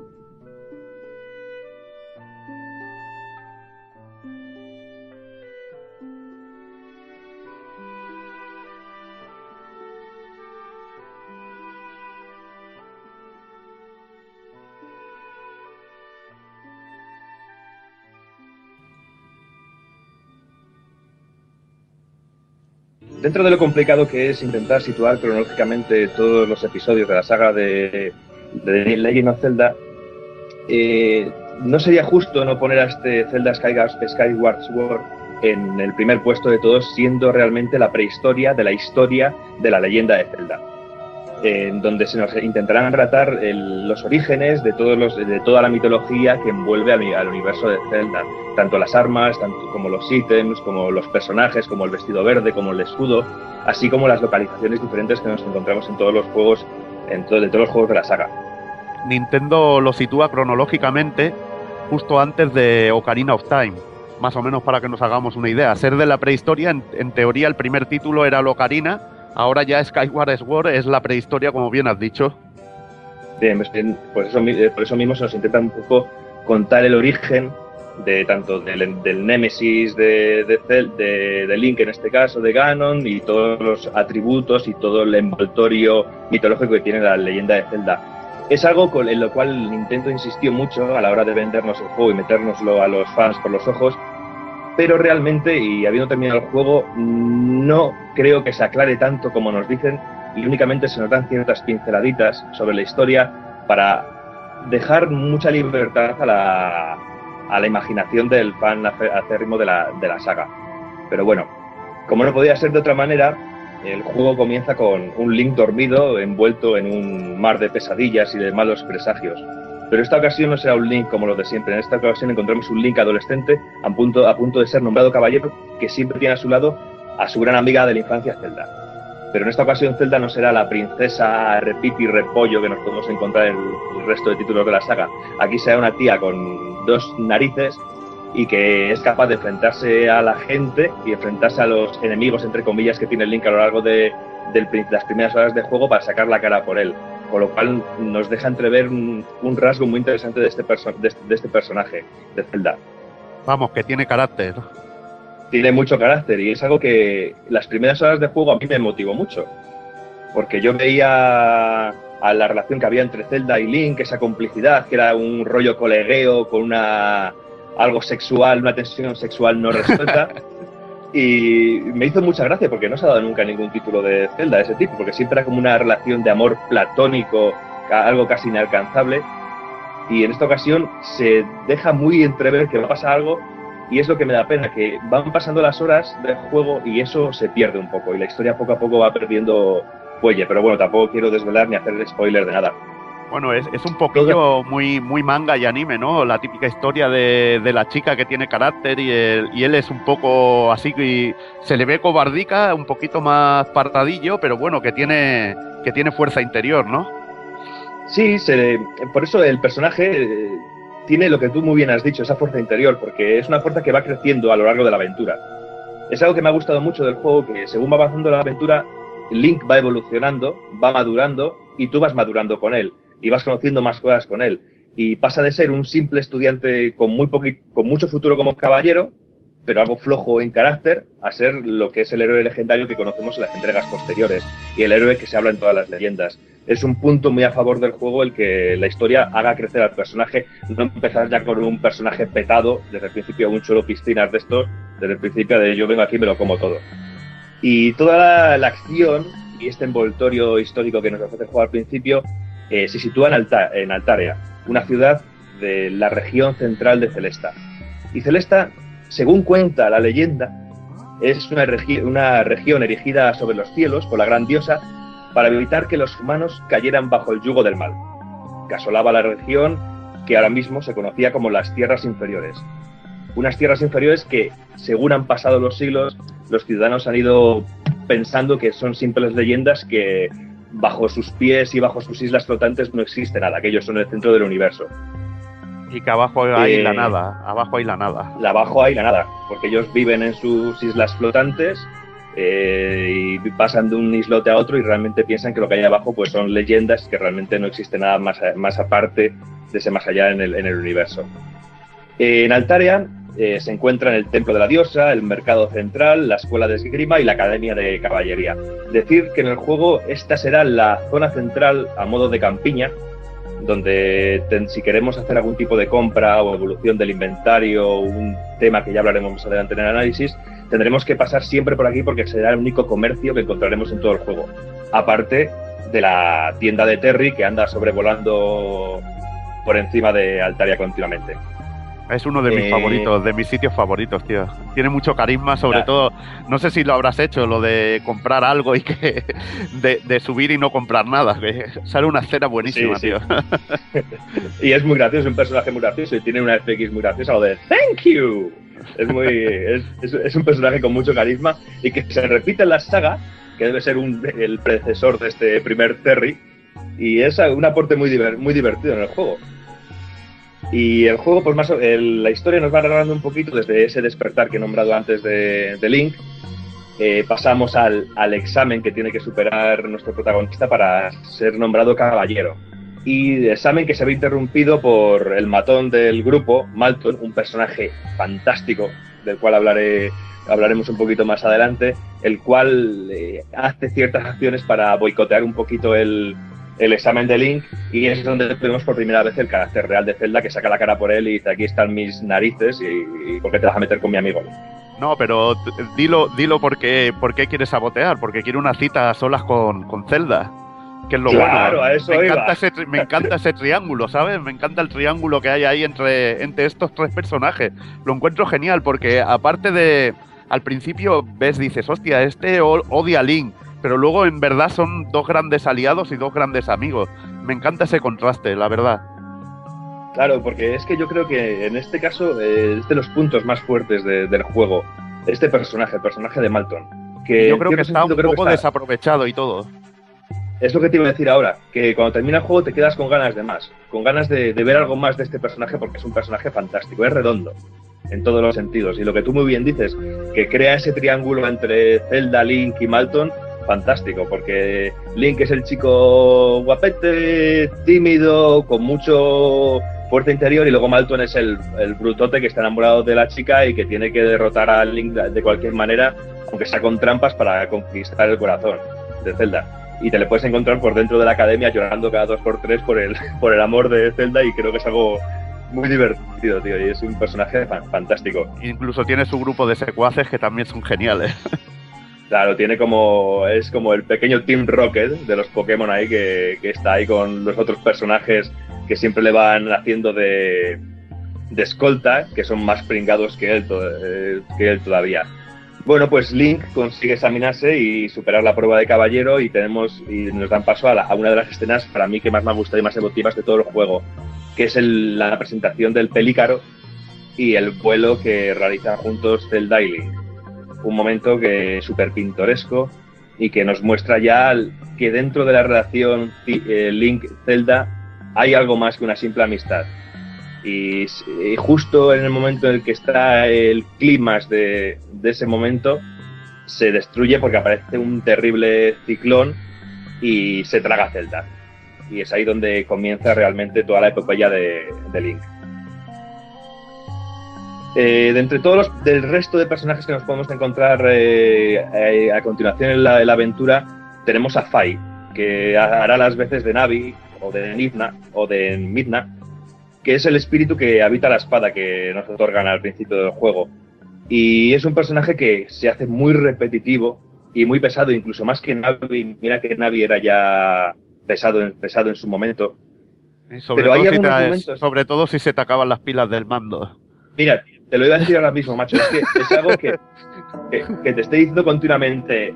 Eh, amo, le quedan eh, muy poca batería, debería cambiar las pilas, pero cada dos por tres, pues hay veces que dan ganas de estrellar el mando contra el suelo. Pero hay algunos, hay ciertos puntos en el que no nos dejan llevarla y yo personalmente la he echado de menos. No sé ya si será por puro masoquismo o por qué. Eh, luego tenemos a Grahim, que será el nuevo villano de la saga, que es un ser así andrógino, armado con una espada y que será nuestro Nemesis durante, podría decir, el 99,99% del juego. Sí, con su aspecto de Arlequín. Con su aspecto de Arlequín. Sí, y, y que realmente, bueno, la mecánica ya hablaremos un poquito adelante, pero se termina haciendo un poco repetitivo. Y luego el resto de personajes que van adornando y situándose por toda la, la comarca de, de Altaria, pues son una, amalga- una amalgama de personajes excéntricos y exagerados en sus expresiones, que es algo que, bueno, que ya nos vienen acostumbrados a la saga y que yo creo que viene muy bien porque a la falta de una lengua hablada, la expresividad de estos personajes pues está genial. Y aunque haya pocos personajes, esos pocos personajes están muy bien caracterizados y sobre todo hay cier- ciertas zonas como la zona de la tienda, que hay unos personajes que son dignos de escucharles y de verles porque son puras caricaturas y son súper divertidos. Y son muy bizarros, tío. Eh, el que te lee el futuro es la hostia y también el, el vendedor de la tienda, los gestos son geniales, sobre todo cuando no le compras algo, me encanta, tío. Sí, porque luego es algo muy bueno que los personajes reaccionan de diferentes maneras si tú les compras o no les compras, sino si les compras de- en más cantidad o, men- o menos, o menos cantidad. Y luego también es muy divertido el personaje que está para guardarte las cosas del inventario, con ese reto cero que tiene contigo así un poquito. Pero en líneas generales, el juego yo lo veo un poco muerto y vacío de, de vida. Le falta un poquito de, de vida al juego. No sé, a mí se me ha quedado, no sé qué te ha parecido a ti. Eh, yo creo que, no sé, es un es típico de Nintendo. Nintendo no es de crear grandes mundos con montones de personajes con que interactuar. Yo creo que prefiere centrarse a hacer una cosita pequeña, que cada uno tenga su función, incluso haya personajes bizarros, divertidos y todo esto. Y nunca le he visto yo, la verdad, un proyecto de, y sobre todo en un Legend of Zelda, que haya muchísimos personajes. Eh, Quizá el, quizá el Wind Waker puede tener muchos más personajes, pero bueno, que siempre se ha, ha hecho unos mundos bastante cerrados, que nunca, eh, bueno, ha, ha ido a por un proyecto rollo Senmu a lo loco, como Yu Suzuki, por ejemplo. Creo que, que Nintendo siempre se, se cierra un poquito más, pero creo que al menos los personajes los trabaja y, y los hace y crea un mundo divertido y ameno. Yo, una Sí, cosita os quería preguntar. Eh, estabas comentando que no hay voces, que todo es eh, a base de texto y expresiones.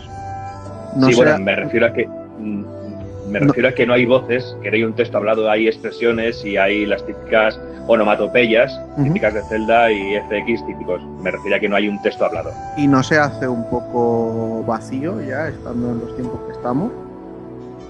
No, yo pienso que no se hace vacío porque yo creo que es una tónica que ya tiene la, la saga y es como un signo de identidad, al igual que el que Link no hable. Yo creo que ese, ese cambio sería dar un cambio a la saga demasiado radical y que a mí personalmente no me gustaría. Pero ya te digo, la expresividad de los personajes y el diseño y el acabado gráfico de los personajes y la expresividad es muy bueno, tío. Y sobra, y no hace falta, hombre, si hubiera ya un texto hablado ya sería, ya sería ideal. Pero dentro del juego es algo que no molesta. Es una tradición. Yo creo que también como Doki que no hay que romperla. Claro. Pero bueno, yo, yo pienso que esto de que la, la falta de vida y en el juego yo tampoco veo que sea algo negativo porque muchas veces el, menos es más. Y yo y en este caso yo creo que se da. Pero bueno, vamos a hablar un poquito de la mecánica.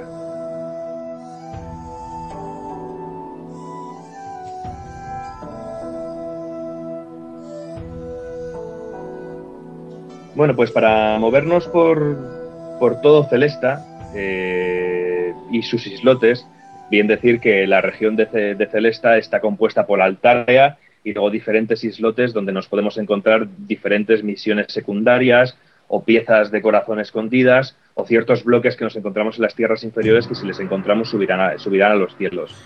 Para movernos de entre todos estos islotes o de las tierras inferiores a, Cele- a Altaria y viceversa, haremos uso del, Del pelícaro.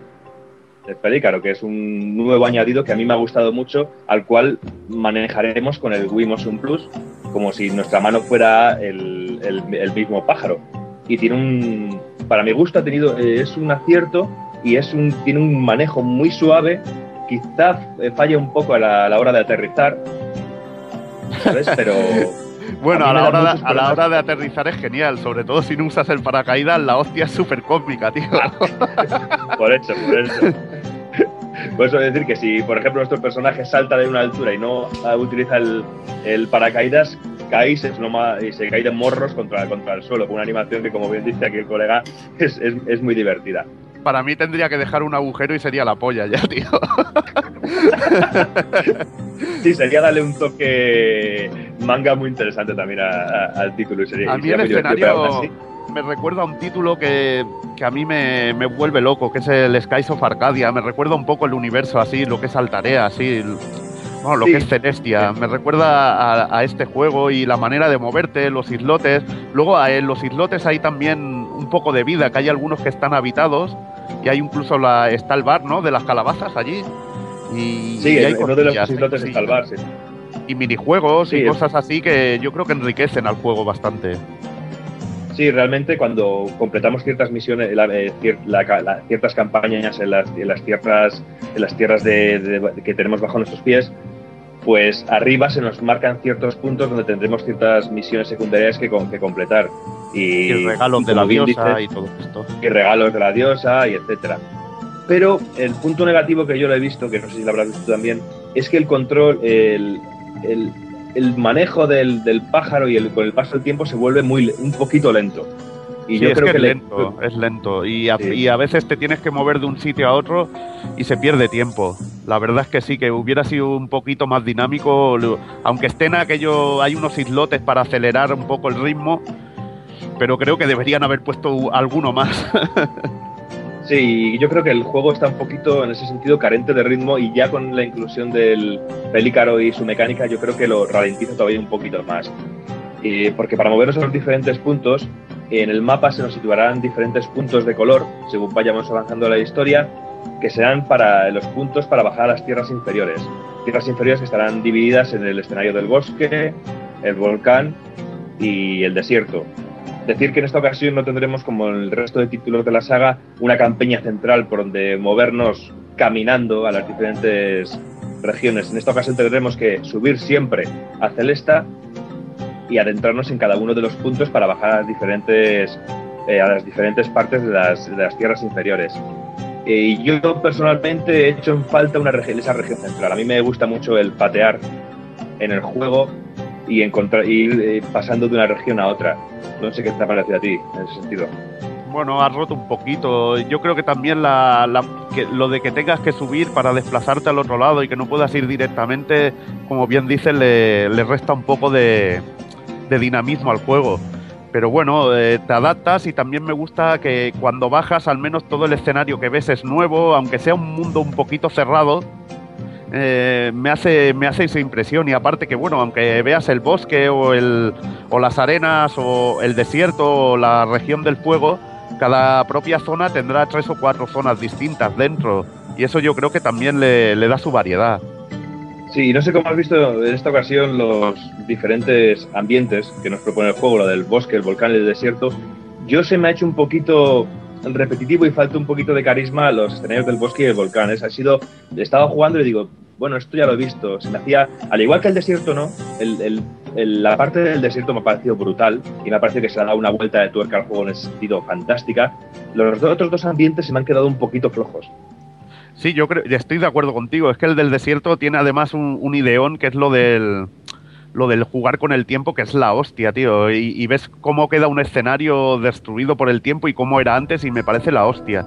Y el y sin embargo, bueno, el bosque es más típico, es que son, bueno, escenarios más típicos. Lo bueno de que me gusta a mí del bosque es cuando avanzas y vas desbloqueando nuevas zonas, creo que hay, que hay zonas muy guapas.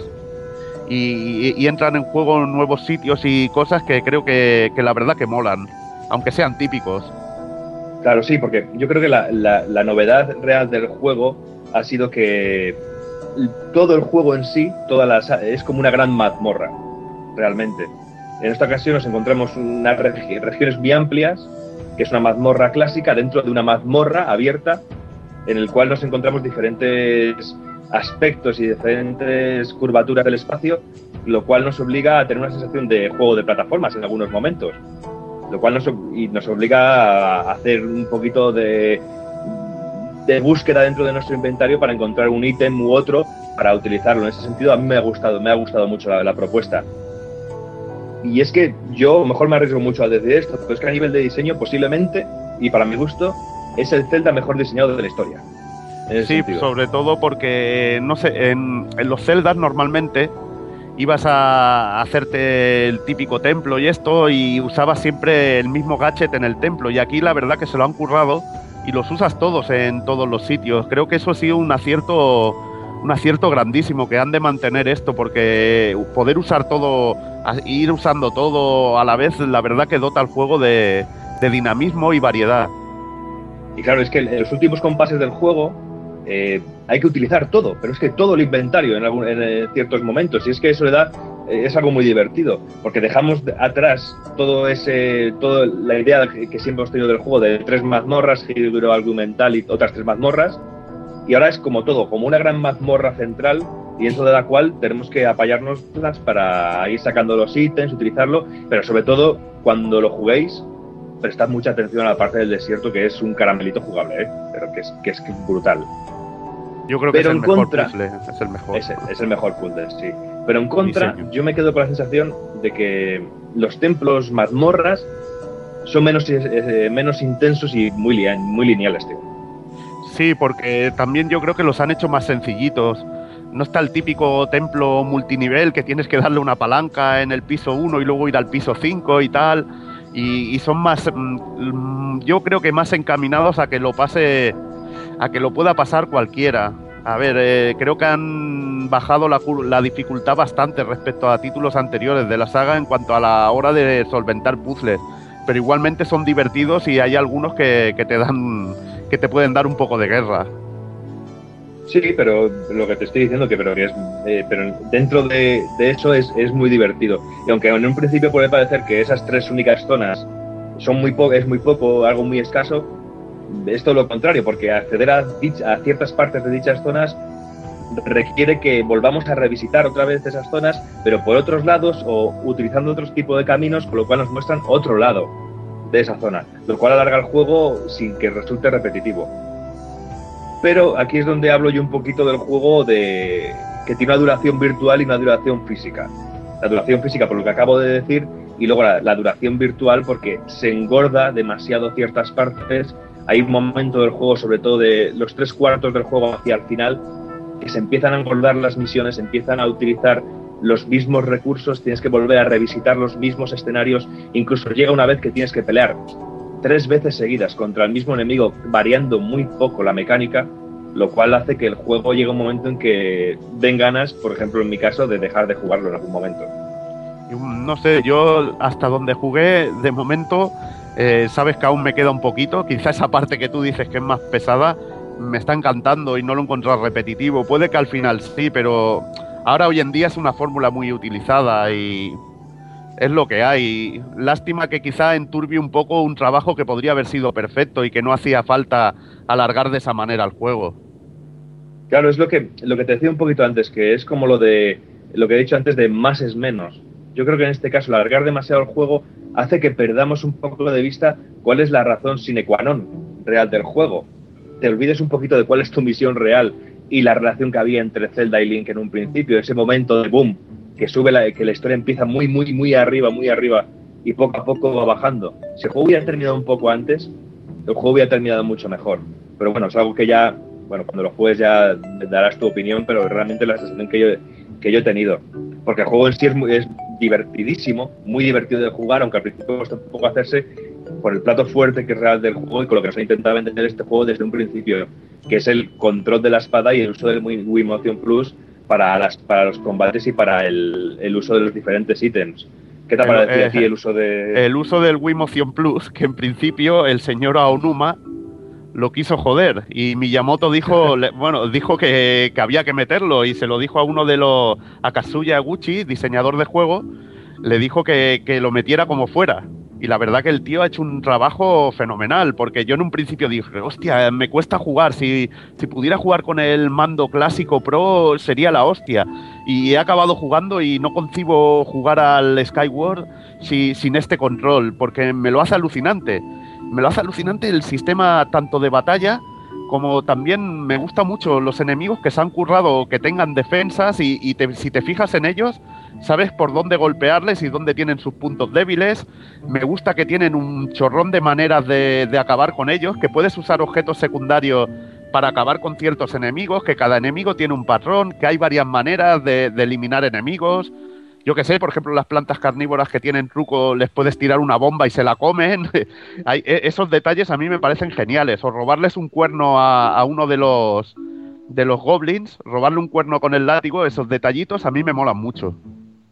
Claro, porque ese personaje, por ejemplo, si toca el cuerno, aparecen otros cuatro o cinco compañeros. Si no le Aparte que es un ítem, es un ítem que te sirve para mejorar objetos.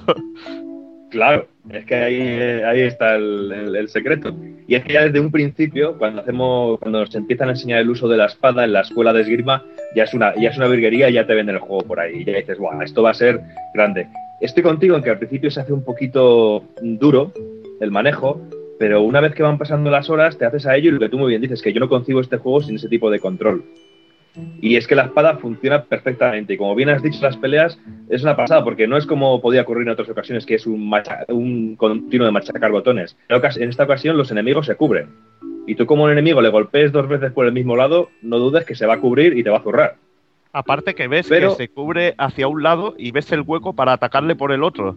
Es genial eso. Claro, tío. Pero si te das cuenta, hay un, error, hay un error de base en esto. Que están muy bien programados para defenderse, con lo cual se defienden más que atacan, tío. Sí, bueno, sabes cuándo te van a atacar. El uso del escudo también es una cosa que no hemos comentado y es cojonudo lo de hacer el counter. Eh, la verdad que Claro. funciona muy bien. Eso también lo han implementado muy bien. Y lo de que el escudo se te gaste, lo de que el escudo, si te ataca la electricidad y es de hierro, te, te produzca daño, que si es de madera y te atacan con fuego se queme. Eso me, me han gustado esos detallitos.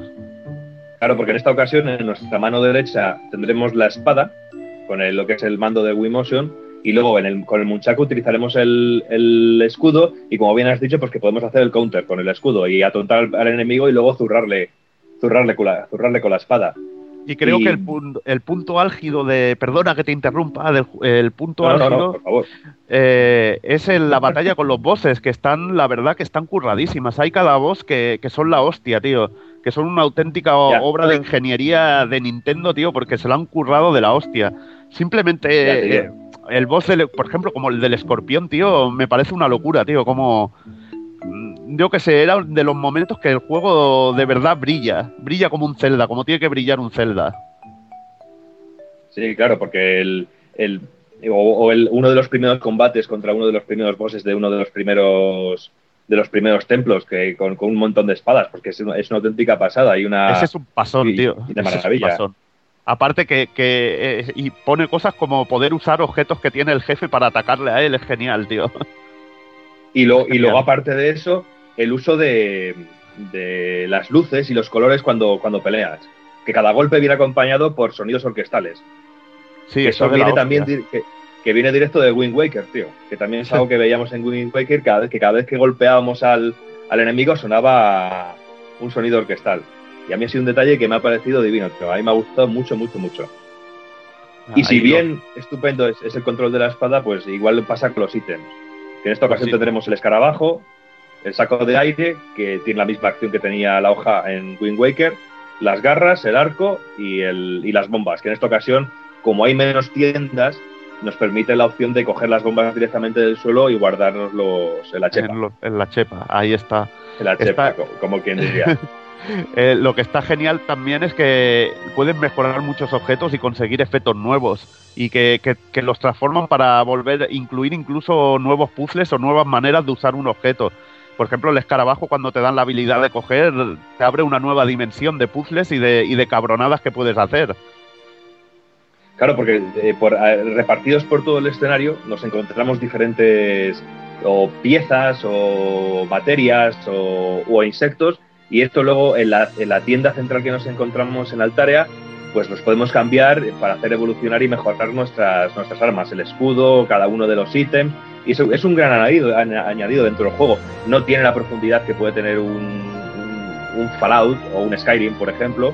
Pero bueno, como primera incursión yo creo que es un detalle que se agradece y que no molesta dentro del juego y que le da una gran variedad. Luego está el factor día, día y noche, que en anteriores celdas se hacía de día y de noche, y aquí, sin embargo, tenemos o día o noche, ¿no? Directamente. Sí, ves, tío, a mí es algo que me ha- no me ha gustado nada, tío. No me ha gustado, pero, pero nada, porque yo creo que a las alturas que estamos sería algo muy bueno y, y no creo que sea, que, no, que, que yo creo que tiene que ser factible hacer que el juego tenga un reloj interno para hacer pasar del día a la noche. O si no, tú imagínate lo, que, lo guapo que tiene que ser estar yendo de una zona a otra con el pelícaro y ver cómo se hace de día o de noche, macho.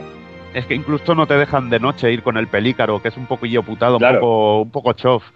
Eh, igualmente Te te también de noche es cuando se abren más o menos lo que se llaman las misiones secundarias, aparecen casi todas por allí. Y una de las misiones secundarias más curiosas que hay, que es la del demonio, la de las joyas de gratitud. Que la verdad, Sí, que bueno, tiene un, yo- que Dime, tiene un dime. momento pederastia que a mí me pareció muy gracioso. Cuando vas a rescatar a la niña y te dice, vete, vete, que se queda la niña conmigo toda la noche y ya la llevaré por la mañana a su casa. A mí me pareció. A mí me pareció brutal eso. Y bueno, Bueno. pues, eh, pues de, de- con esa, de esa manera y con ese tipo de, de, eh, de- de cos- de cositas, pues podemos ir evolucionando los diferentes ítems, con los cuales vemos también el, el, el gran, el gran, la gran labor que ha hecho la gente que ha programado el juego, en- sobre todo porque se han implementado cosas de lo ya visto y mejorado muchísimo en aspectos jugab- jugables que hemos visto, por ejemplo, en Metroid con el látigo o Wii Spot con, con los bolos o incluso el Wii, el Wii, eh, incluso el Wii Music. Y otra cosa Y que pero es el rastreador de la espada, otra cosa que también que es lo de poder buscar dónde tenemos que ir y esto a través de la espada y creo que lo han implementado bastante bien. Claro, y, pero hay, o el poder coger las bombas y lanzarlas como si fuera una bola de, bo- de bolos, lo cual nos obliga a no poder jugar tumbados realmente. Que no hay momento que tenemos que levantarnos por huevos y hacer el gesto de como que estamos lanzando el- la bola de los, de los bolos. Y hay que decir que, que me duele un poco la muñeca, ¿eh? Tras, tras unas cuantas horas de juego, no sé si será la edad o lo Sí, que será, pues, pero a mí me, pues, para abrir, doliendo la muñeca. para abrir las grandes puertas no te digo, con los glifos, tío, porque no veas, tío, También. los tienes que girar y a mí me dolía y todo. La Sí, verdad, o sea pero bueno. Yo, Yo creo que los momentos más épicos del Wiimote es cuando has de clavar la espada o levantarla, lo veo muy cachondo, tío. Sí, está, está muy bien, pero en resumen yo tengo la sensación de que hay veces que el, que el control me limita más que facilitarme las cosas en algunos momentos, porque en algunos momentos ha llegado a frustrarme, sinceramente. Sí, a mí me pasó al principio, luego ya es que ya te digo, lo veo genial. Y a veces pues te complica un poco la vida porque te equivocas y te da esa sensación de frustración, pero eh, yo creo que sobre todo está súper bien pillado a la hora de la lucha con los jefes finales, porque lo hace muy divertido. Pues sí, divertido, y como divertido vamos a ver ahora qué pasa con los gráficos.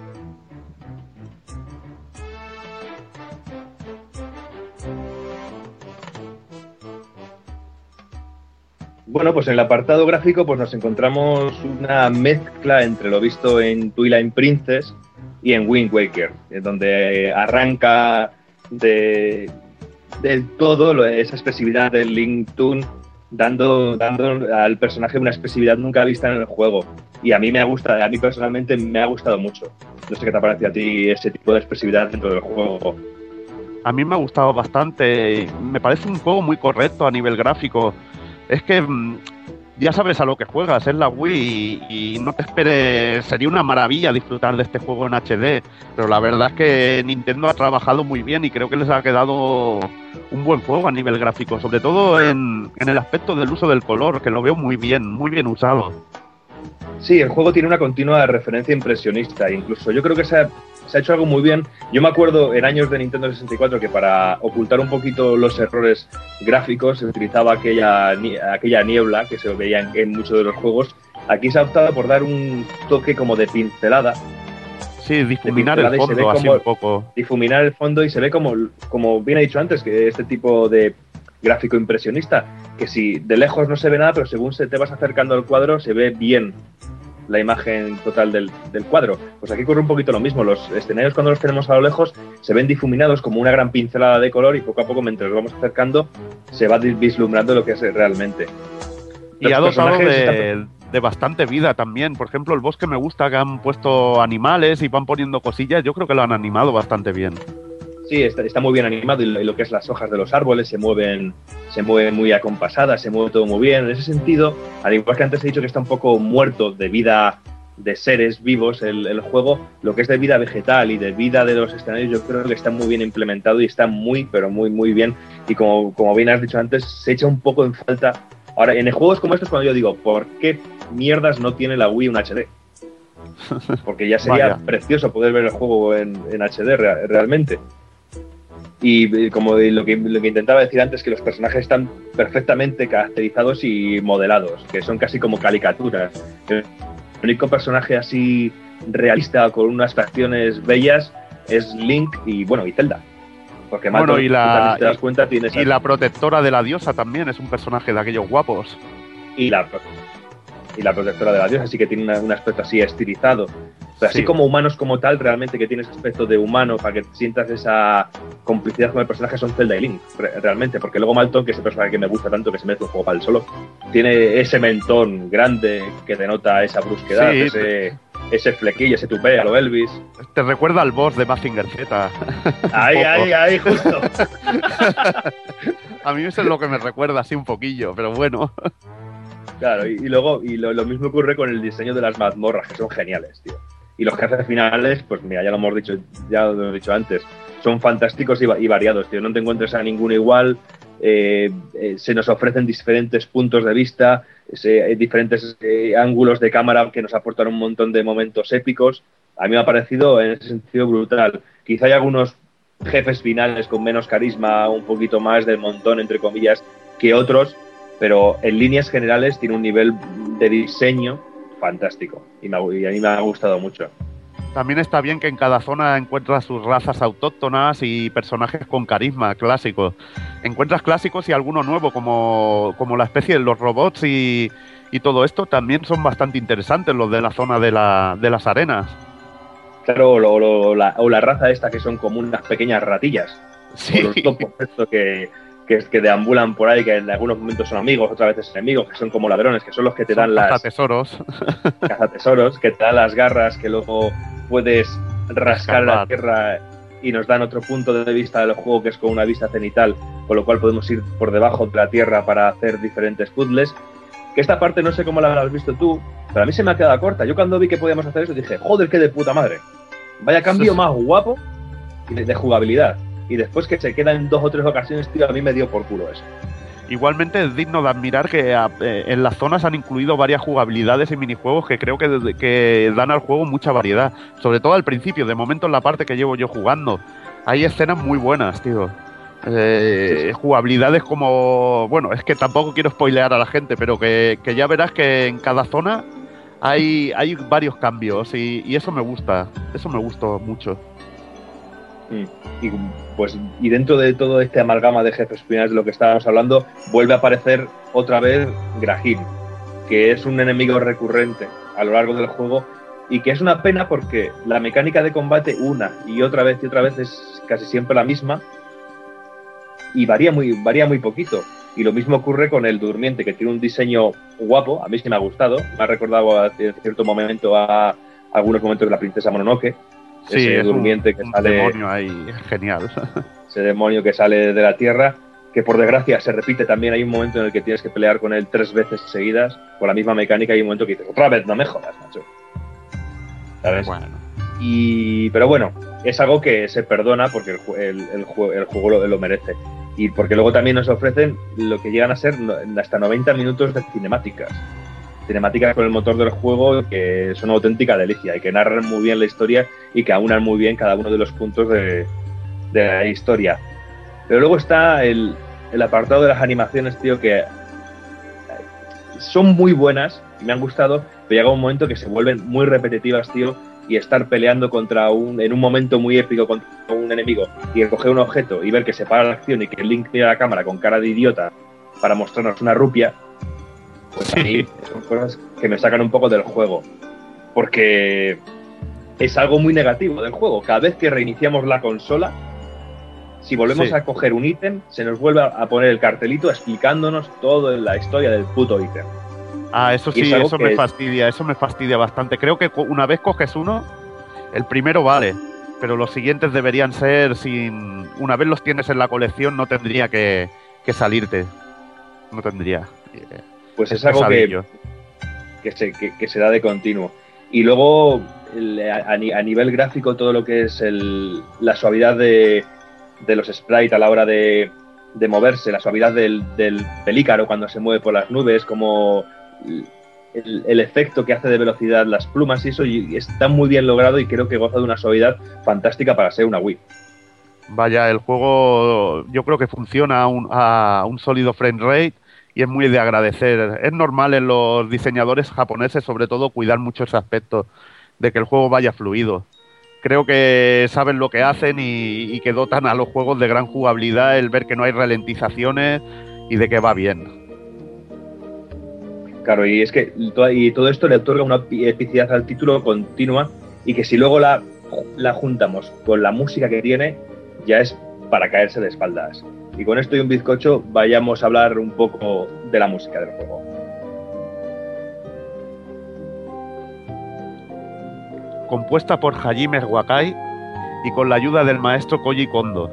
En principio querían que la música fuera más para más de videojuego y que no tuviera piezas orquestadas, aunque luego ya acercándose el final de, de desarrollo del mismo, cogieron al maestro Majito Yokotia como director de orquesta para implementar piezas orquestadas, que creo que han dotado al juego de un, de un carácter muy bueno.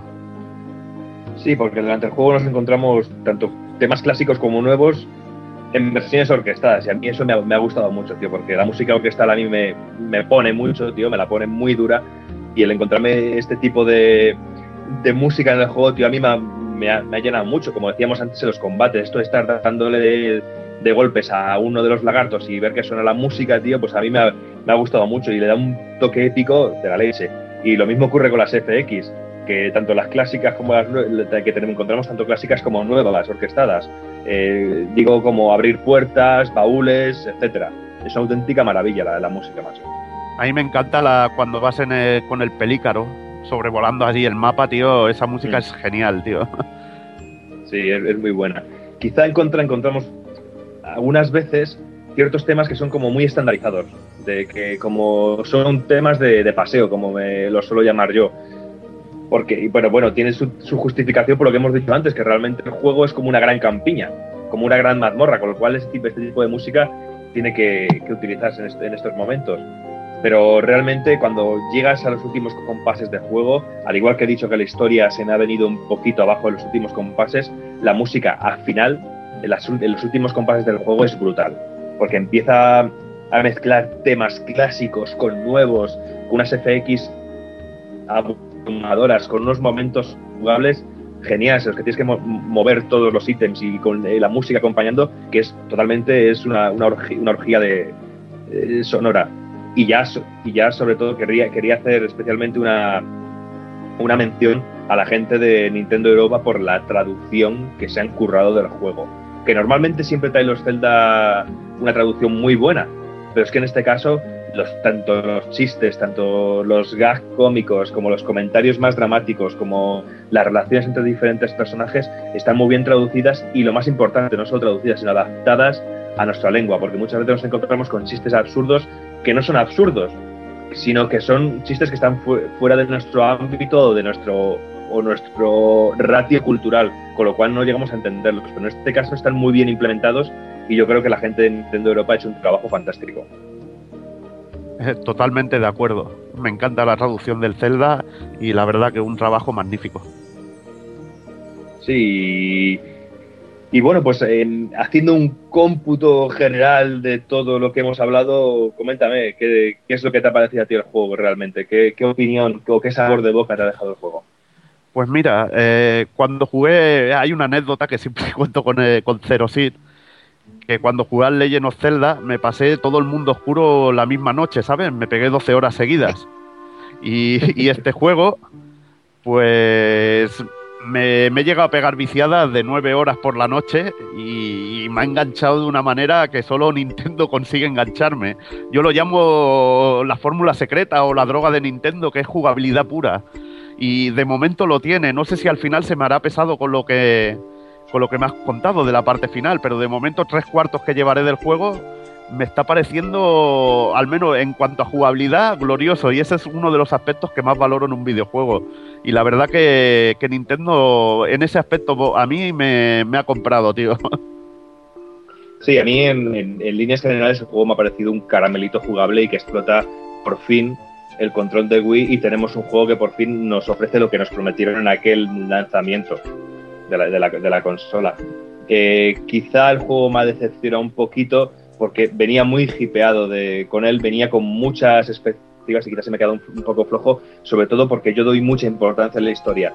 Y el ver que la historia empieza muy arriba, que yo creo que también es un error de los videojuegos, empezar un juego muy arriba e intentar mantener la historia muy arriba es muy difícil y a veces incluso es, es totalmente es, es negativo. Y yo creo que aquí ha empezado a pinchar un poco la historia, ha empezado a bajar un poquito. Y si eso lo acompañamos un poco, que tengo la sensación de que se ha casualizado, entre comillas, ciertos aspectos del juego, como el poder encontrar eh, recargas de corazón en cualquier banco, que podemos recargarnos la vida, o que los... Ahí, los ahí no estoy de acuerdo. sencillos. Ahí Doki, mira, se lo decía el otro día, hablaba con Cero sobre eso, tío. Mira, eh, ¿qué hacías en el Zelda cuando no tenías energía? Entrabas en una pantalla y volvías a salir y a cortar, a cortar hierba y conseguir corazones. A mí que me ahorren Sí. eso y pongan una silla en un sitio estratégico y no tenga que hacer el calamar y perder una hora haciendo el gilipollas por ahí buscando hierba para cortar para que me den dos corazones, eso está bien. Para mí el tema de, de lo fácil sí que te doy la razón allí. Ahí te doy la razón. Porque eh, tú llegas a... eh, el, juego no te ofrece reto y aparte llevan demasiados ítems de, de curación. Y creo que pierde un poco aquella emoción de que un enemigo te derrote y vuelva a intentarlo. Y eso es un poco donde a mí me, me falla más el juego, de que es un tira para adelante y no me he encontrado un verdadero enemigo que me ponga en problemas. Me los he pasado todos a la primera. Adoro esos combates, han sido súper divertidos, me lo he pasado genial. Pero me hubiera encantado que el monstruo alguna vez me hubiera matado alguno y hubiera dicho, qué cabrón que eres, tío. Claro, pero yo esto lo he puesto como un punto negativo, pero yo creo que no es algo, no es un mal de Zelda, sino que es un mal de la generación, de esta generación y de las de las anteriores también, de la, de la anterior también un poco, el, el bajar, el rebajar el nivel de dificultad de los de los videojuegos. Y realmente lo que, sobre todo lo que me ha molestado es la falta de, de reto, re- realmente en algunos momentos. Pero creo- dejar claro que Bueno, perdona. Eh, creo que es un fallo de Nintendo de, de no poner quizá de, de que Zelda también eso es una cosa rígida, que nunca ha tenido selector de dificultad, ¿no? De haber puesto algo quizá para un jugador un jugador más veterano que pueda disfrutar si quiere un poco de reto. sí, que luego cuando terminas el juego tienes el modo giro, realmente. Sí, pero lo podrían haber puesto, lo podrían haber puesto quizá antes por si tú querías ser un poco masoca y disfrutar Claro. más quizá en ese aspecto. No, pero como conclusión, sobre todo quería dejar claro que el juego es un, un- es un buen juego, pero realmente no es, el, para mi gusto, el mejor Zelda de la historia, como nos han querido vender o como nos venden en la publicidad, y mucho menos tampoco creo que sea el mejor Zelda de los últimos 10 años, porque dentro de esos 10 años entra también Wind Waker, y yo creo que un juego como Wind Waker, en ese sentido, para mi gusto, es superior a, a este, a este último título de la saga, de la saga Zelda. Lo que creo es que el listón, la verdad, está demasiado alto. Eh, con títulos que han rozado la perfección, como A Link to the Past o Ocarina of Time o Wind Waker, es muy difícil que, que Skyward Sword sobresalga sobre ellos. Es una saga que tiene unos títulos que, que es lo que digo, rozan la perfección. Ya, tío, pero yo no, yo no soy amigo de hacer comparaciones, porque las comparaciones son odiosas, pero si tú, como compañía, me vendes un producto con unas referencias comparándomelo con los juegos de toda la saga, diciendo que es el mejor de la historia de la saga o de los últimos 10 años, yo te tengo que dar la comparativa y dar la opinión de si yo pienso que es el mejor o no es el mejor. Pero Doc y la- las compañías no, no quieren nuestra simpatía, quieren nuestro dinero. Eso lo tenemos que tener más que claro. Eso es, eso es otra cosa, pero yo como jugador, pero yo como jugador y como, co- y como comprador, tengo mi derecho a decir, pues señores, esto no es cierto. O eh, no están eh, vendiendo una verdad, porque el juego realmente es un, o es un realmente gran juego. Han hecho un buen producto, pero no, no han colmado las expectativas que me habían creado. Claro, que es lo que estoy diciendo eh, realmente. Pero bueno, yo creo que como conclusión final y para cerrar un poco el análisis, yo creo que es justo decir que Zelda Skyward Sword es de lo mejorcito que podemos encontrar en el catálogo de Wii y un fundamental e indispensable para cualquiera que disponga de la consola o para cualquier juego que ese precio que le guste la saga. Por lo menos probarlo porque es un gran juego. No es realmente lo que nos prometieron, no es el mejor, pero eso no quita para que sea un gran juego. A mí, la verdad, que con lo que he disfrutado ya, lo- los euros que he pagado por la edición especial han merecido la pena. Ha merecido la pena y creo que es un juego que si tienes una Wii y no, no tenerlo, bueno, es como que, no sé, que te falte algo. Me, me- me está Pues gustando tío, de momento. coge- Igual, igual al final cambio de opinión un poco con lo que me contabas, pero de momento estoy muy contento. No al nivel de los tres juegos que hemos dicho, que son aplastantes, tío, pero me está gustando. Pues nada, tío, coge tu Wii Motion Plus dorado, yo el mío, y vamos a echar unas peleas ahí al parque. Venga, vámonos.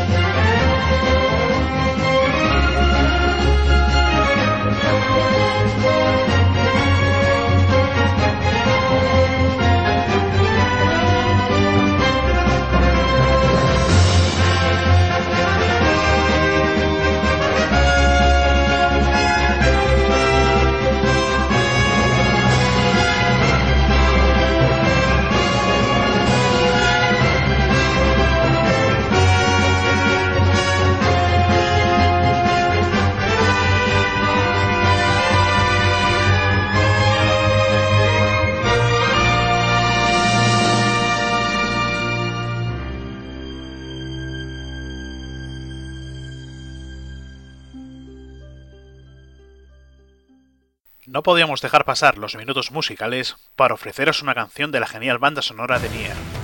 Con vosotros, Emil Karma.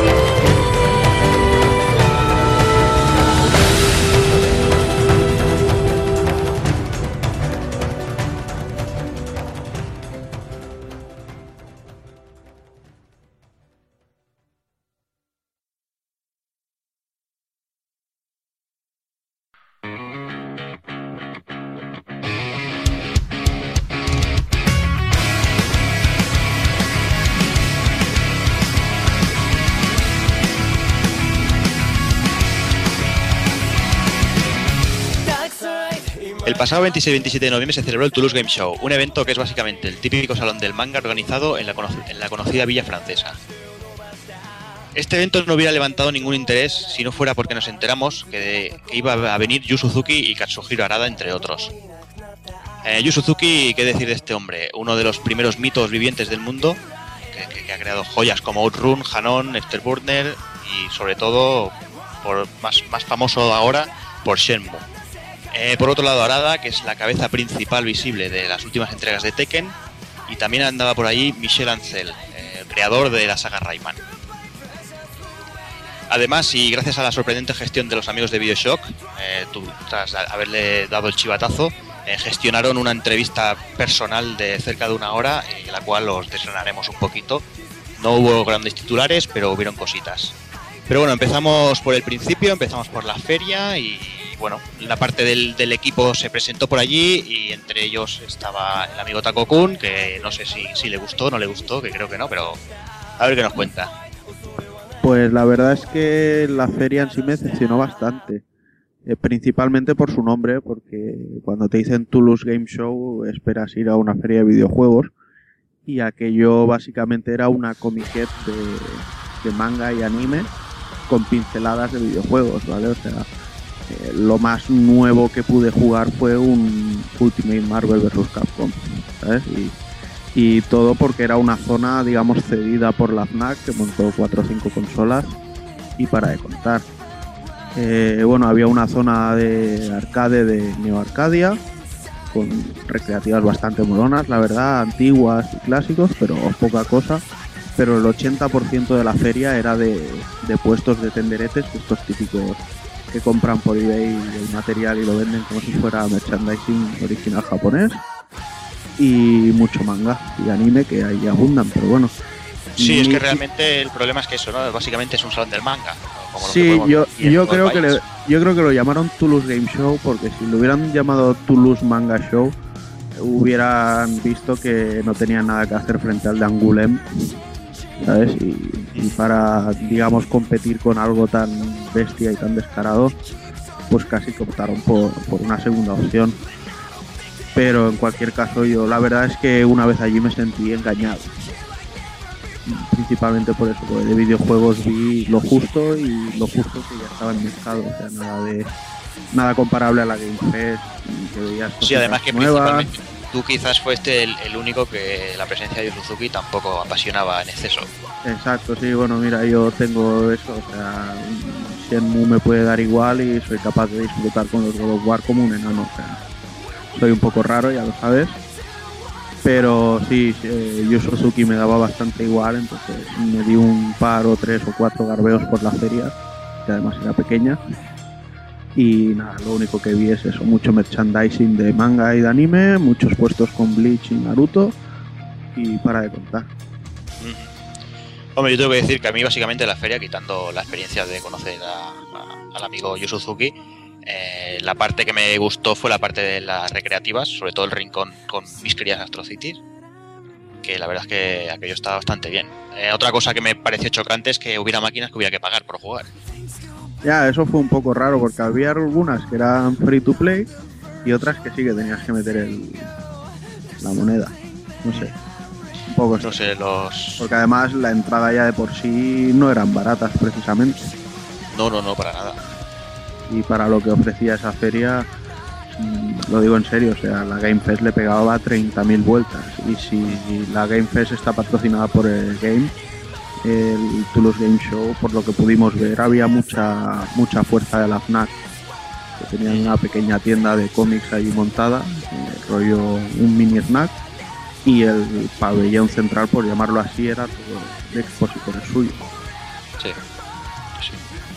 Pero bueno, no sé, los demás que fueron, no sé si... Dime. Dime, dime.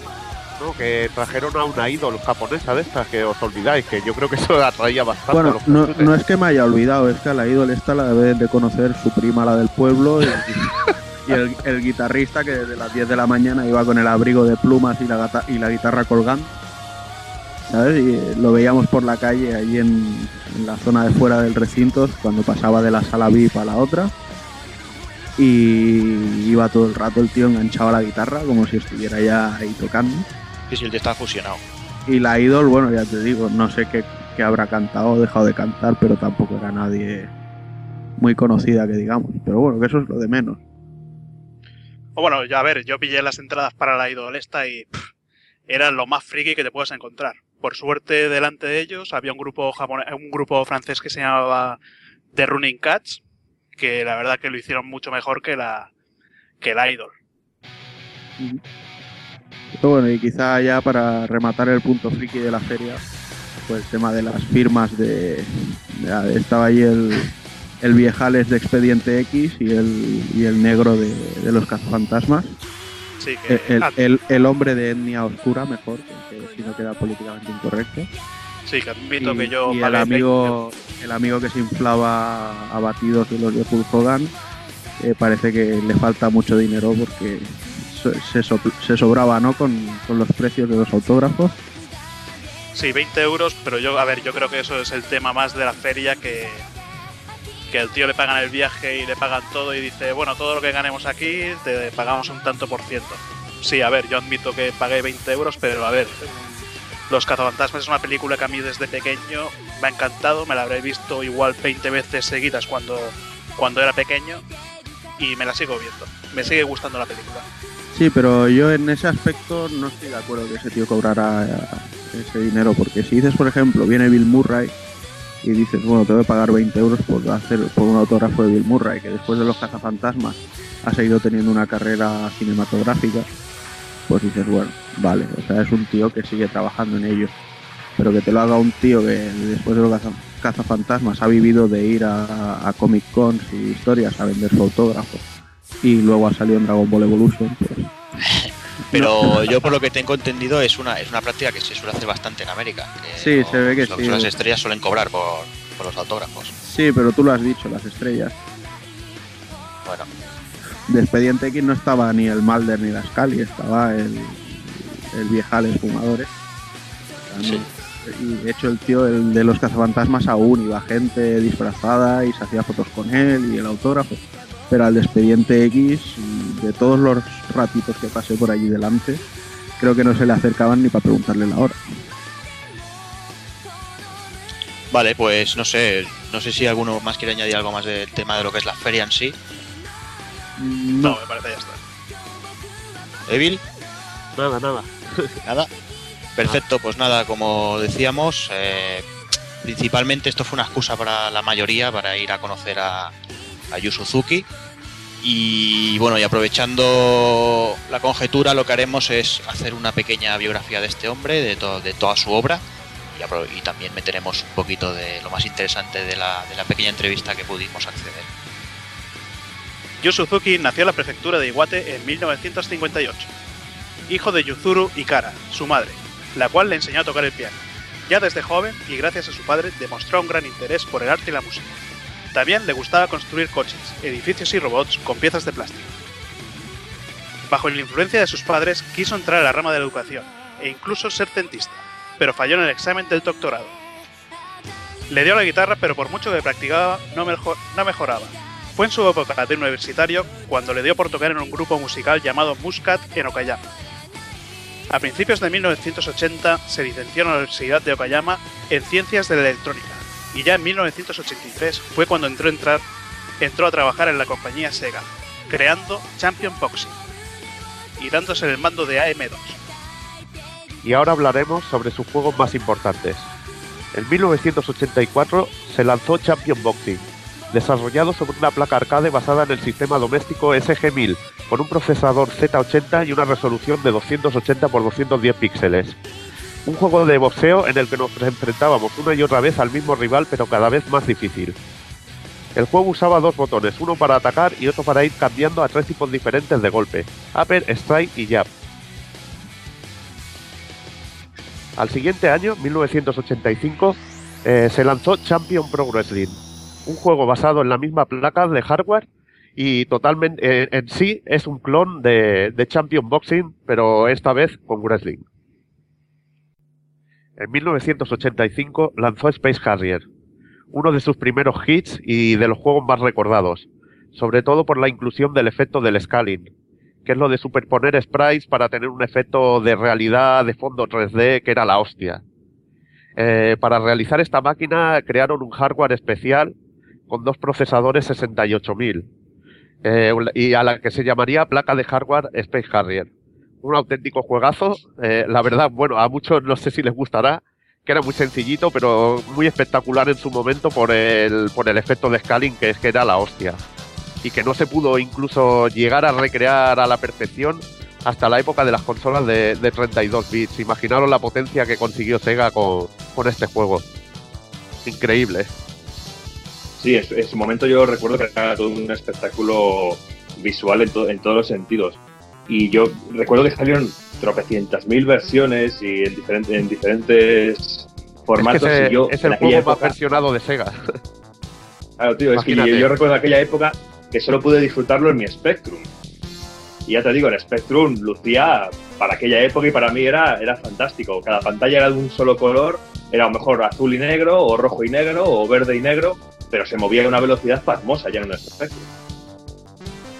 Ya te digo, sobre todo tiene un momento mítico, que es la frase de Welcome to the Fantasy Zone, que es genial. Vamos a ver. Ah, maravilloso, tío. Aparte de, de luego tener un pedazo de homenaje en Bayonetta eh, y, y salir en Senmu, el, el juego que ya sabemos que Hazard ido- idolatra hasta hasta el ritmo, hasta el límite del fanatismo. Sí, pero bueno, eh, mejor dejamos Shenmue un poquito más para adelante. Que ya habrá tiempo de hablar de él ya. Meses más tarde apareció Hanon, otro título de los más importantes en la, en la vida de, de Yu Suzuki. Funciona sobre la misma placa de hardware que Space Harrier y es la primera eh, máquina que simula el movimiento completo del cuerpo para jugar. Pues es curioso esto del movimiento completo del cuerpo, ¿vale? Pues yo el recuerdo que tengo de la máquina, sobre todo el mueble de la moto preciosa, brillante, fue que yo nunca he sido muy alto, sigo sin ser alto, por supuesto, eh, que mi madre me tenía que ayudar a subirme a la, a la moto y como era, tenías que tumbar el cuerpo para poder doblar con el, el- para que en la pantalla se reprodujese ese movimiento, mi madre tenía que empujar la máquina hacia los lados para que pudiera doblar. Y era realmente increíble y era muy vistoso. La gente, la gente se, se reunía alrededor de la máquina, era algo increíble. Yo me acuerdo sobre todo de, de la música del juego, que es que es impresionante. El tema Outright a Crisis, etcétera, tío, que son la hostia. Eh, hay incluso una versión eh, de la Sega Saturn Street Band que es la hostia, tío. Que recomiendo a todo el mundo que la escuche porque es genial. Es el primer El- juego, la verdad, que, que Yu Suzuki eh, ha- hace sobre hace un simulador realista, que es una de sus pasiones. Y creo que fue una experiencia increíble para todo aquel que pudo probarlo en el momento. Y de hecho, si, eh, si recuerdas el sonido de la moto cuando acelerabas, era, no sé, era, incre- era increíble. El, el- el accidente cuando te chocabas con algo y salía el piloto, el piloto volando. Y también tenía No sé. lo de las dos marchas, ¿no? Lo de Low y He. Sí, aquello. sí, exactamente. aquello luego Era- lo tenía un montón de juegos de Sega del momento. Sí, exactamente. De los que hablaremos ahora un poquito más tarde, por ejemplo, alguno. Pero eh, digo, tenía muchos detalles y era algo que, que yo creo que ha perseguido siempre a Yu Suzuki, la, obsesión por el detalle y de la realidad, como bien dices. El poder disfrutar de, la velocidad eh, en un simulador. De 1986 nos quedamos con Outrun, que es una de las obras más atemporales del maestro Yu. Un juego imprescindible de jugar por, por todo jugón que se precie. Funcionando sobre una placa específica eh, de Super Scaler, también dos procesadores 68000 a 320 x 224 píxeles de resolución. Un juegazo que todos recordaremos por sobre todo por el Ferrari Testarossa y la rubia que nos acompañaba, descapotable y la rubia que nos acompañaba en todo momento. Y aquí el amigo Casca nos puede hablar bastante de él. Yo la verdad es que tuve la suerte, y lo digo con los pelos como escarpias, de, de tenerlo. En mis padres tenían una discoteca en un pueblecito de Castilla-La Mancha. Y imaginaos lo que supuso en un pueblo tan pequeño en aquellos años. eh, la máquina de Outrun, la verdad es que era el, el- solo el volante, era la máquina solo con el volante, el camión no tenía camión del coche. Y la, desde la música, la animación de cuando cambiabas al, al principio de emisora, eh, la música, los gráficos, él siempre he dicho que es un juego diseñado y luego ya con el paso del tiempo lo, lo leí que lo decía el mismo Suzuki pensado para disfrutar conduciendo. O sea, sin estrés, entre comillas, excepto por el crono, claro.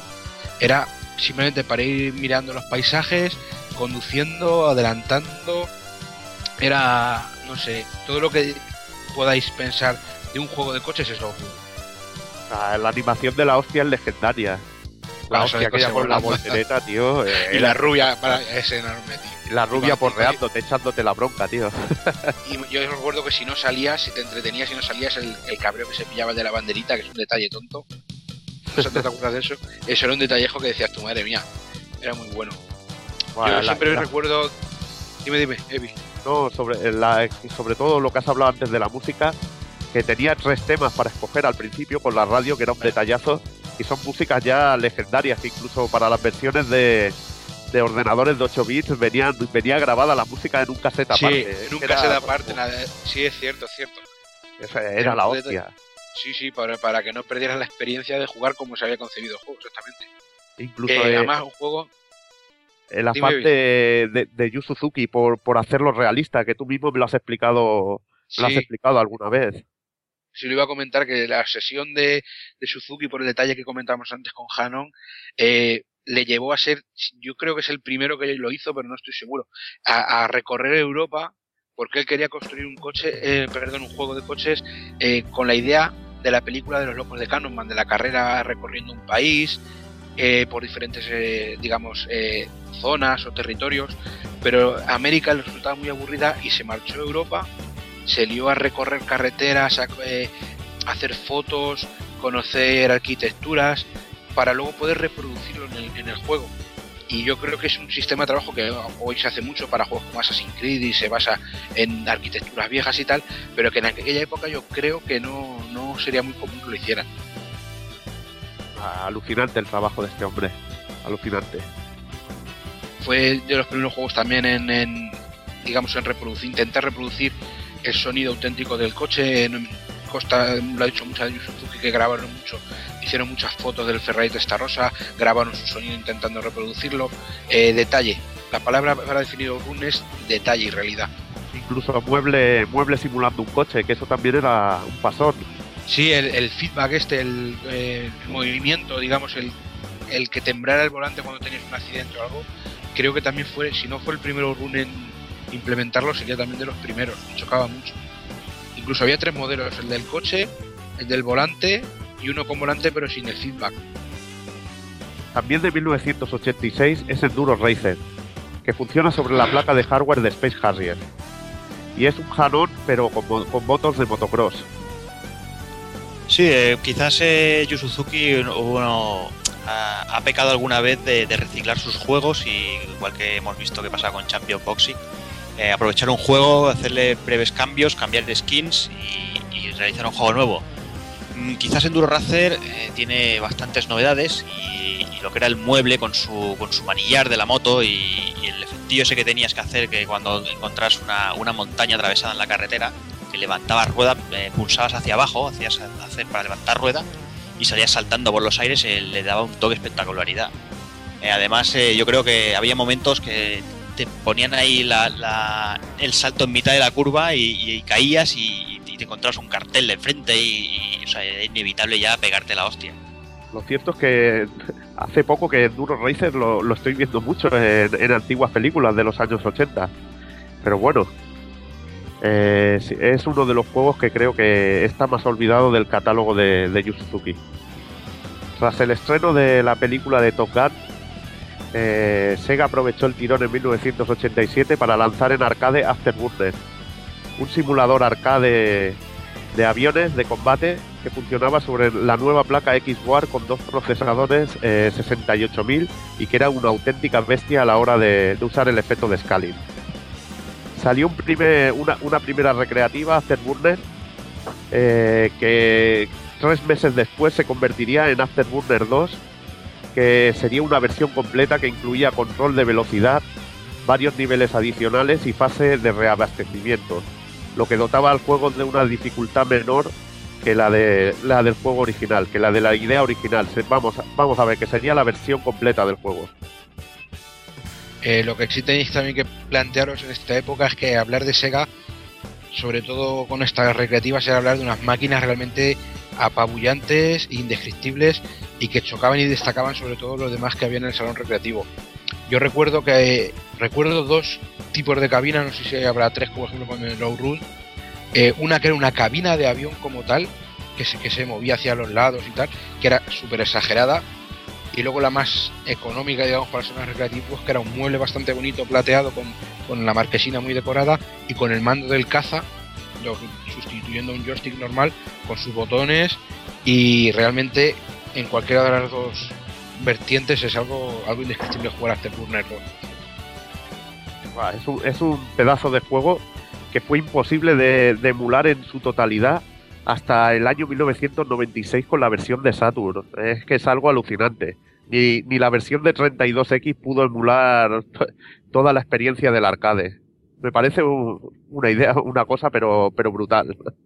Sí, que describe muy bien la, el- la fuerza que tiene este juego, vaya. También de 1987 es Power Drift. Una pedazo de máquina que funciona sobre la placa IVOAR con tres procesadores 68000. Y es de lo mejor a la hora de usar el efecto de scaling. Yo, yo recuerdo de, de este juego que me ocurría como con, como to- con todos estos juegos de, de Sega y de, la, y de la época, que no podía acceder a ellos si no hubiera sido por, por, mi, por mi Spectrum. Yo recuerdo la versión de Spectrum de Power Drift que atrajo creo que era Activision, si no recuerdo mal, y venía en un pack muy interesante que se llamaba Toda Máquina, que venían unos cuantos juegos, que venía también el Outrun, y este Power Drift a mí me encantaba porque en aquella época era algo maravilloso y era algo que estaba muy de moda, que eran los puncarras y el estilo rollo MA con la de macarras, cachorras y, y ese rollito. Y me acuerdo que, que gráficamente era, era una pasada. Yo recuerdo de pe- pegarme tardes enteras con los amigos en, el, en la pequeña pantalla con el Spectrum y pasarlo como un enano. Yo me acuerdo de esos escenarios de varias alturas que era algo increíble, pero siempre que pienso en Power Drift, ese, la palabra locura se me viene a la cabeza, ¿no? Y la imagen de los calvos o los punkis, como decís vosotros, haciendo cortes de manga al adelantar, tío, que eso es impagable. Y eso es un detalle del juego que es que lo tengo grabado en la memoria. Sí, tío, era un juego macarra, realmente. Era... Yo es que Todo lo realmente contrario, le pegué, le pegué mucho vicio a la máquina. Y me logré acabar dos circuitos a la perfección y, y jugar con lo- uno de los auto-homenajes que se, que se hizo Yu Suzuki, que si te pasabas todas las carreras de, de una de las pruebas en primero, podías correr con la moto de, de Hanon o, o el avión de, de Afterburner. Y eso, ese detalle me, me volvió loco, la verdad. Qué fucker. Sí, además, además es curioso que, como te acordarás, cuando, cuando le diste a firmar a Yu Suzuki Power Drift, al tío le hizo, le hizo muchísima ilusión. Supongo que el tío de este, tiene que estar hasta los huevos de firmar Shenmue. Y cuando vio el Power Drift, el tío se le iluminó la cara. Vaya, yo creo que le gustó mucho. Sí, tío, pero es lo que decís, que es un juego que está cargado de detalles y que quizá ha pasado un poco más desapercibido que, que, otro- que otros juegos, como Outrun, pero también era un juego que tenía una calidad de, de la hostia en aquel, en aquel momento y, y, y gozaba de algunas conversiones eh, realmente fantásticas. Aparte Es de que la yo claro, o sea. Una de las claves de su éxito es que es todo lo contrario a Outrun. En Outrun lo que buscamos es lo que he dicho antes, el conducir, el disfrutar, y aquí lo que buscas es quemar adrenalina, pasarle por encima a la gente, pegar voces, chillar. Yo me acuerdo de- desde cuando jugaba este juego chillar como si fuese una colegiala loca con coletas, tío. Era, era una locura. y la música era totalmente distinta a lo que es la música de los run, mucho más agresiva. Era to- to- todo lo contrario a lo que es el run. es un auténtico precursor de lo que del fenómeno que hace ahora Mario Kart. Exactamente, exactamente, que muchas Sí. veces hemos hablado. Y aparte es muy jugable a día de hoy, porque yo de vez en cuando me gusta sacarle polvo el polvo a mi Spectrum y es de los juegos que siempre termino poniendo y sigue siendo divertido y sigue teniendo una juga- jugabilidad muy, muy interesante. Comenzando la década de los 90, eh, se lanzó al mercado Helog, funcionando sobre la placa Ivoar. Y de lo que más de lo que más podemos destacar de este juego es el impresionante mueble R360. Yo recuerdo el mueble este de haber llegado, entrar en el, en el New Park de, de las Ramblas, de allí en Barcelona, eh, estar en el centro de la sala y ver el espectáculo, o sea, habían colas para jugar y todo siendo más caro, pero es que, es que era, era, era increíble, o sea, era jugar a un Afterburner eh, simulando 360 grados, la, la cabina se mueve en todas direcciones, y haces looping, haces de todo y era, era una auténtica locura. O sea, tenías que ponerte los arneses porque, porque podías ir volando en cualquier momento. Hablando del New Par, eh, me acuerdo, amigo Cero, de, dos años después trajeron un mueblecito de aquellos que, que te vuelven loco. De aquellos con cuatro coches, llamado Virtual Racing, que una maquinita de Yu Suzuki de aquellas para, para no olvidar. Que funcionaba sobre la placa Model 1, capaz de mover 180.000 polígonos por segundo y un procesador NEC V60 a 16 MHz, que incluía un coprocesador gráfico de Fujitsu una máquina que es la evolución de los juegos de conducción, sobre todo a la hora del, manejo de las cámaras, que incluía las cuatro cámaras así, que, luego cualquier juego de coches poligonal incluyó en su repertorio. Y fue la verdad que una experiencia increíble, que a pesar de no ser el primer juego 3D, de, de conducción, yo creo que sentó las bases del género, sobre todo en el aspecto arcade con momentos realmente increíbles. Eh, El momento del pit stop y ver a, a, los mecánicos poligonados que te cambiaban las ruedas era realmente alucinante. Sí, la verdad es que es que fue sentó lo que como tú dices, sentó, sentó las bases de, de los juegos de conducción de hoy en día. Es, es, absolutamente espectacular que bueno, el montaje que se hizo con esa recreativa fue, fue un trabajo impresionante. En 1993, Sega y Yu Suzuki revolucionaron el mundo de la lucha con el lanzamiento de Virtua Fighter, el primer juego de lucha poligonal que creó un auténtico género y que funcionaba sobre la placa Model 1. Este juego lo recordaremos sobre todo por, por el es el primer juego que de, lucha 3D en el que vemos movimientos de lucha capturados y, y es realmente como en su aspecto jugable quizá no fue una revolución y a mucha gente no gustó pero el aspecto visual, el juego de cámaras y, y la contundencia de la hostia y sobre todo el realismo eh, cautivó a, miles de jugadores y, y, lo dicho, cuando un juego crea un género hay que tenerle un respeto total. Es tan importante su aportación al mundo del entretenimiento que está incluido en el Museo Smithsonian de Historia, para que os hagáis una idea de, del nivel de este juegazo de los que verdaderamente ha dado fama a Yu Suzuki.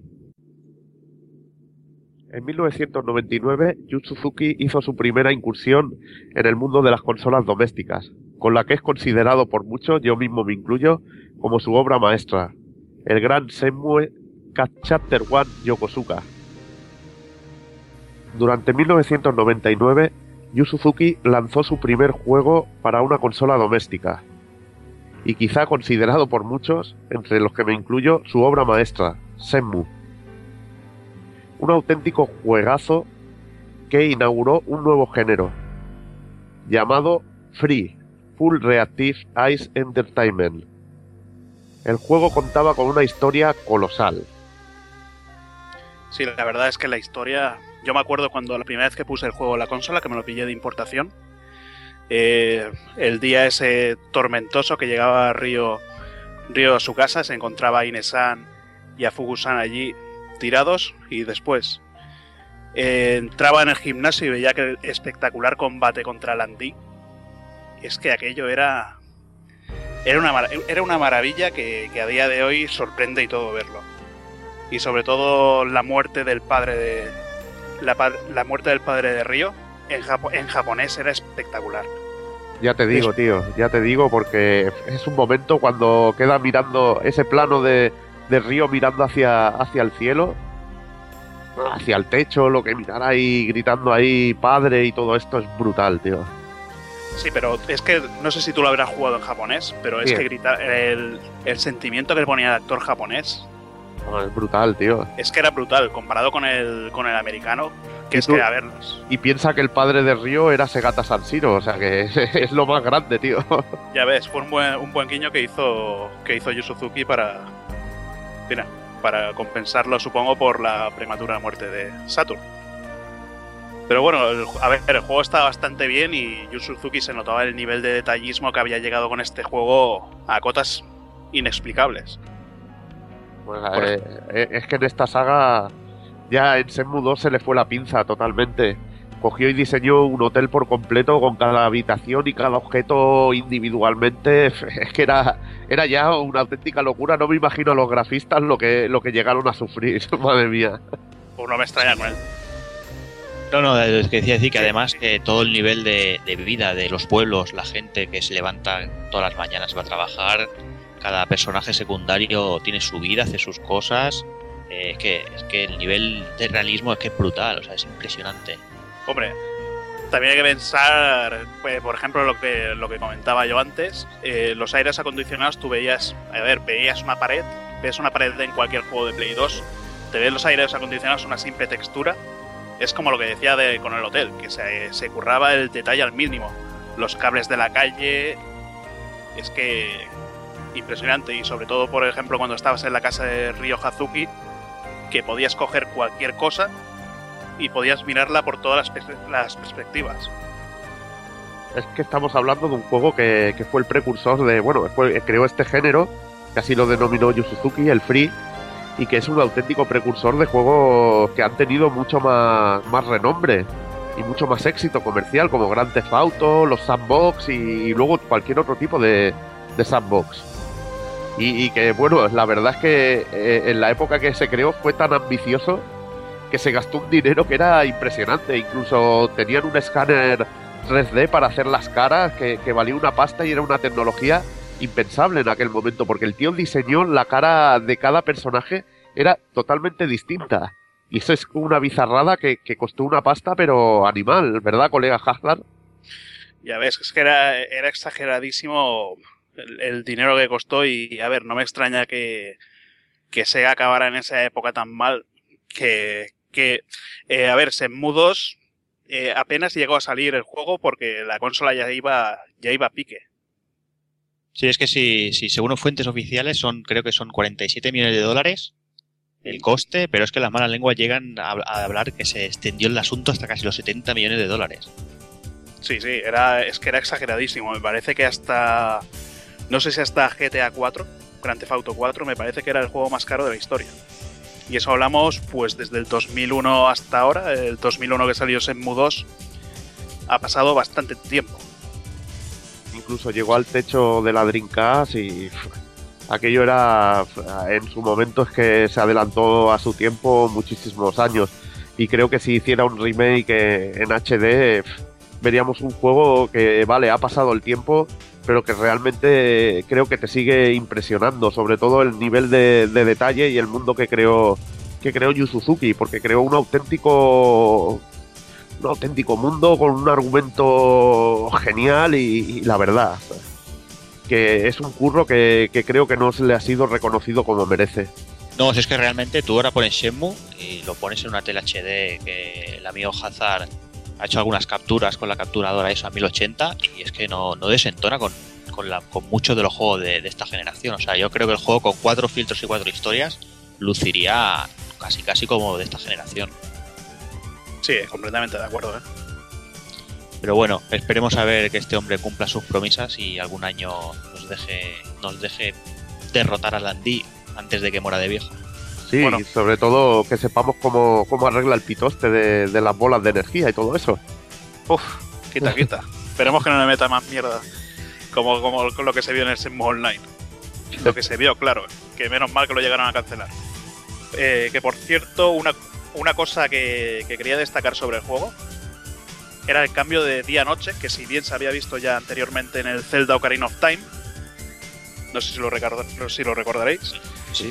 eh, pues en Shenmue cuando te acababas el juego eh, podías volver a jugar esos días seleccionando el tiempo real que había hecho en 1985 en Yokosuka. Que eso al menos era un buen detalle también. Sí, no, es increíble. Ya eso que, que dices de la noche, yo recuerdo cuando anochecía que veas que la, la gente cómo cerraba sus tiendas, volvían a casa del trabajo y todo eso es que es lo que digo. Todo lo que eran personajes secundarios era brutalísimo.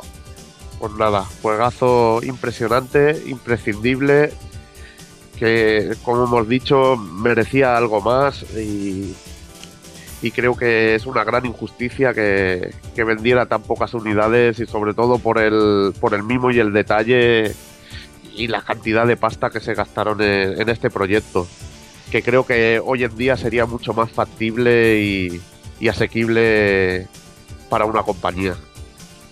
Y durante ese mismo año, y aunque parezca mentira, Yu Suzuki nos deleitó con Ferrari F355 Challenge, uno de los mejores simuladores de conducción que he tenido la oportunidad de probar, funcionando sobre la placa Naomi basada en la arquitectura de Dreamcast con procesador Hitachi SH4 y procesador gráfico Power VR2, una auténtica delicia.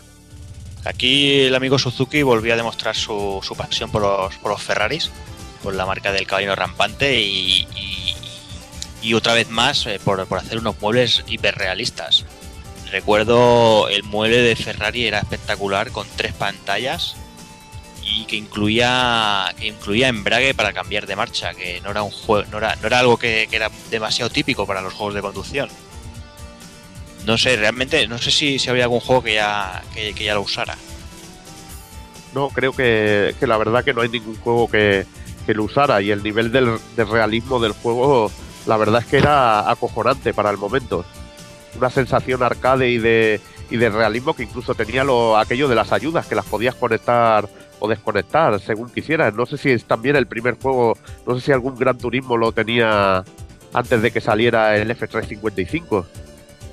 No sé, no creo recordarlo, pero este, eh, estaba muy bien eso, tener tu panel de control con todos tus botones, con todas tus ayudas, poder activar, desactivar. Y lo que venía diciéndote, lo del embrague, recuerdo, es que si tú no pisabas el embrague y, o pisabas mal el embrague, no había huevos de meter una marcha como tal, como era la realidad. O sea, es que era, impresionante. Era, era, yo creo, el juego más, más cercano a una, a una simulación real. ¿no? Y aparte, con una calidad tremenda y yo me acuerdo con, con los colegas eh, que teníamos el cable de, de interconexión de sistema de, de dos Dreamcast y conectarnos dos monitores, dos Dreamcast y, com- y competir en versus. Y es que, va, una experiencia. Si a, si a eso le sumaba jugar con el volante, de las mejores sensaciones y, y de los mejores juegos de conducción que he probado en mi vida, la verdad. Como curiosidad, en el 2001 eh, Yu Suzuki tenía preparado un simulador de aviones así de, de conducción tipo recreo que se llamaba Propeller Arena, que fue cancelado por el atentado de las Torres Gemelas en Estados Unidos. Y bueno, dos años después el juego apareció filtrado por internet y, se puede descargar para, para jugar en la Dreamcast. Y ese mismo año eh, apareció la cuarta entrega de, de Virtua Fighter 4 funcionando sobre la placa Naomi 2, versión mejorada de la Naomi con dos procesadores gráficos Power VR CLX2. Virtua Fighter 4 volvíamos a, las raíces de, de Virtua Fighter 1 y 2, donde no había ya no había inclinación de terreno y, y, se, y se recuperaba un poco la, la jugabilidad de antaño, pero actualizada con más animaciones y mejoras en la jugabilidad bastante bastante interesantes, personajes nuevos, vamos, una auténtica delicia para los amantes de la saga. Dos años después eh, aparecería la secuela de, una, de uno de sus títulos más ilustres, que sería Outrun 2, funcionando sobre la placa Chihiro basada en la arquitectura de la, de la consola Xbox, eh, pero con mucha más memoria de vídeo. Eh, el juego pues nos proponía nos proponía un montón de, de Ferraris y, conservaba todo el espíritu arcade de, del juego de antaño. Una auténtica obra maestra de, la conducción arcade que invito a que no os perdáis ninguno. Sí, de hecho, Yu Suzuki siempre ha defendido que el Outrun verdadero, si es este o Outrun 2, no, digo Outrun verdadero a continuación no por el 2 que tenga, sino porque si todos recordaremos Outrunes, Outrun Europa, un montón de juegos que sacaron en, eh, a finales de los 80, principios de los 90, que no tienen nada que ver con Outrun casi.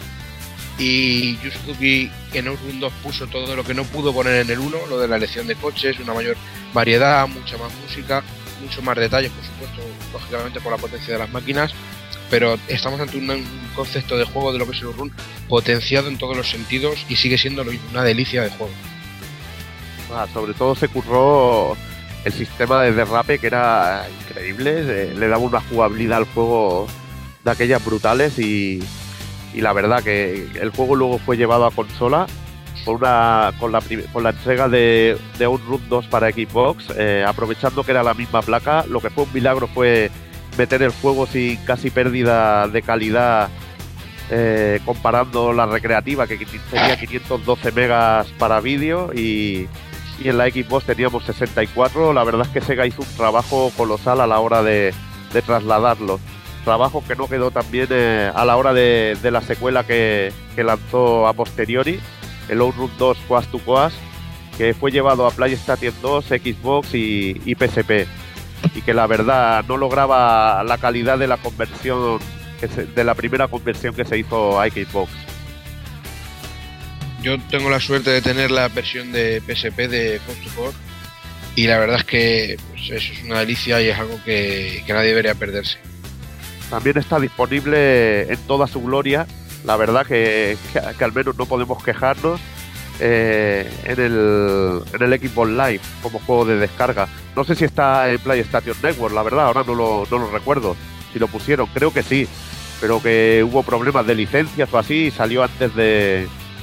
Y, y se perdieron los derechos de Ferrari y, y lo sacaron y luego en, X- en Xbox igual. Pero bueno, anécdotas aparte, es un juego que la verdad que si lo puedes pillar en, en el Xbox Live o en el PSN, no te va a defraudar.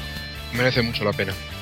El último juego que, que desarrolló para arcade Yu Suzuki fue el Sci-Fi de 2006, que fue cancelado lamentablemente en su en el último paso a la hora de, de ser comercializado y que era una especie de Psychic Force pero con controles con- por control manual dijéramos una especie de, de Kinect incluso se rumorea de que pueda de que pueda aparecer como juego descargable para para Xbox Live eh, con soporte para Kinect, lo que de, de verdad sería una gran noticia para los seguidores de Yu Suzuki.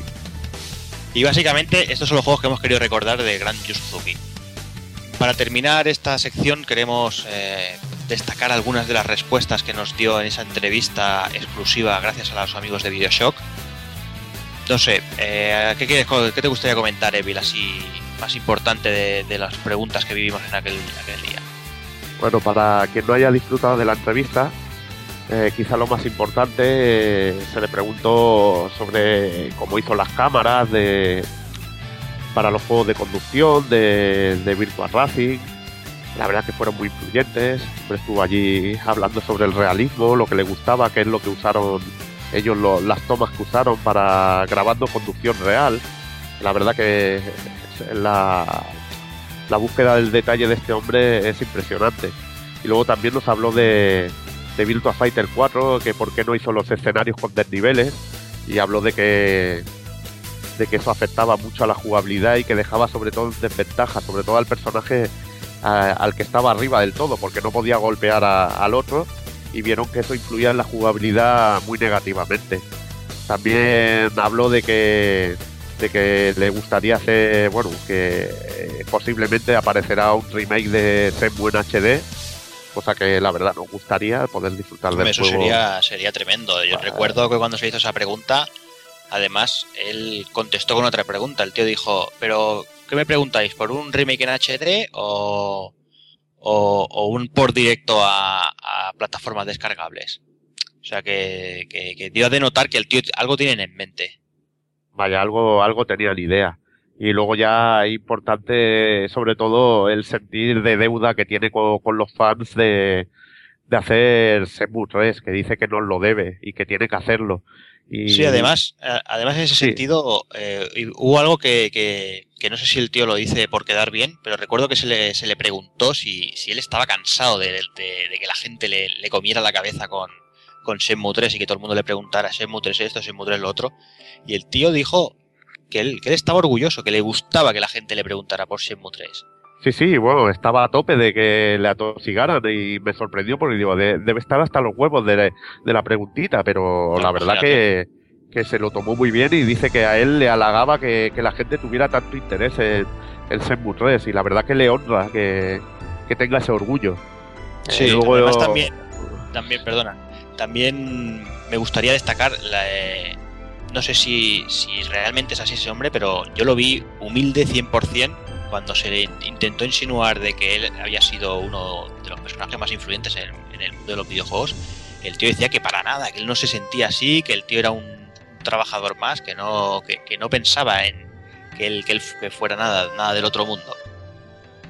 Vaya, eh, eso fue increíble y bueno, luego comentar así un poco en secreto, a micrófono así cerrado, nos dijo que, que, bueno, eso me tranquilizó un poco porque la verdad que me gustaría ver a este hombre seguir trabajando, de que no solo se dedicaría a hacer juegos para redes sociales, sino que, que iba a hacer juegos de verdad, de videojuegos de verdad para consolas grandes, que la verdad es que creo que es lo que nos interesa a los jugones, ¿no?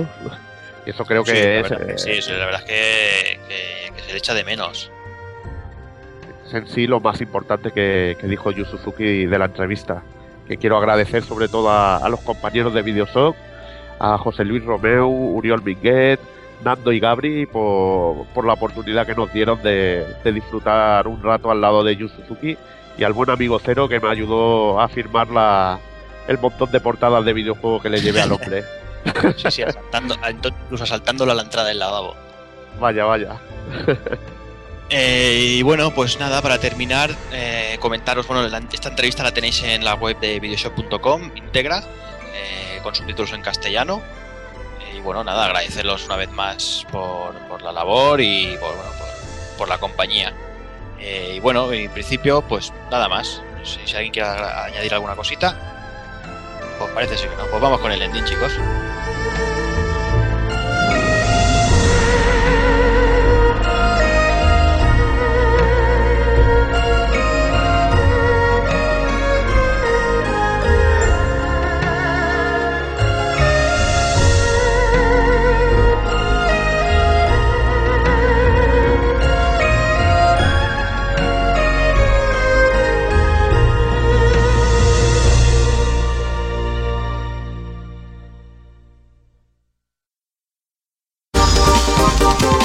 Visítanos en pulpofrito.com. Te esperamos.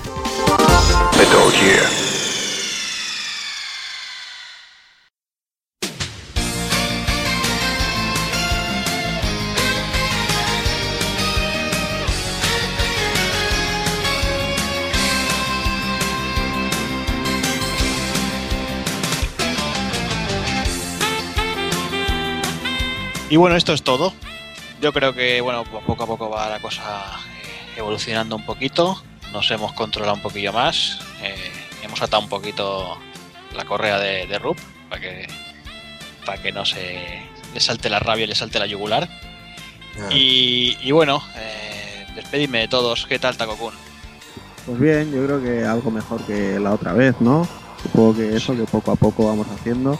Creo que hemos recortado media horita al final, pero bueno, esperemos para Bueno. el próximo quedarnos máximo dos horas porque madre mía, esto es una puta locura. A ver qué tal.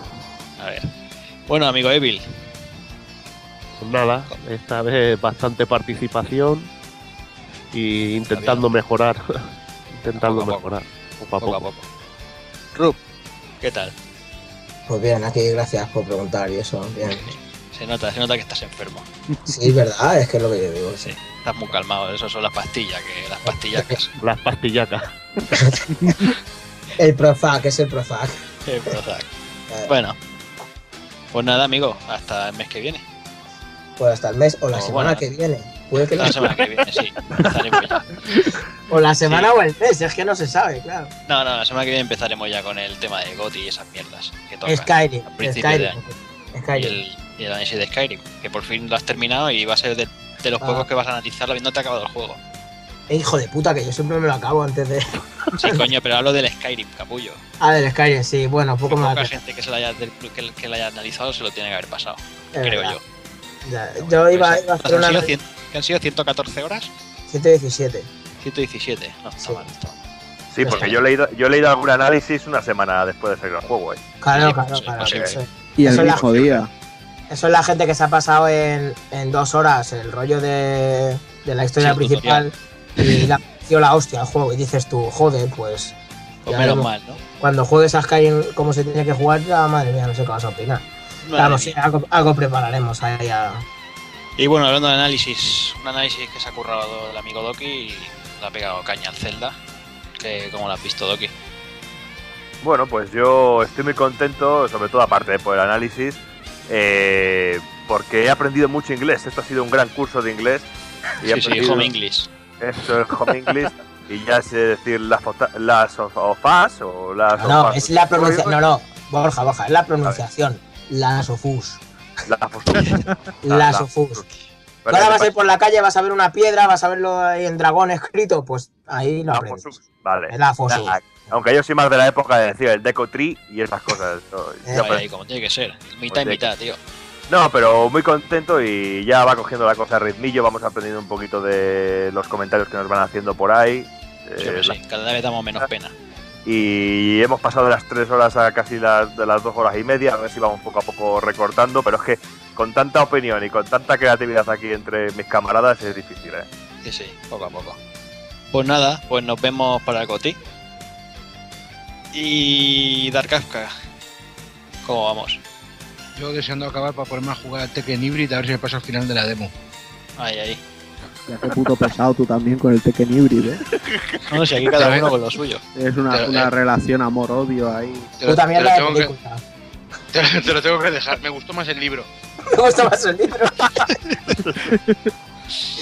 a mí, desde luego. Pero, pero vamos, que el podcast, bien, aquí echándote unas risas, hablando con los colegas, que es de lo que se trata. Y mejorando y ya está, tío. Bien, bien, bien.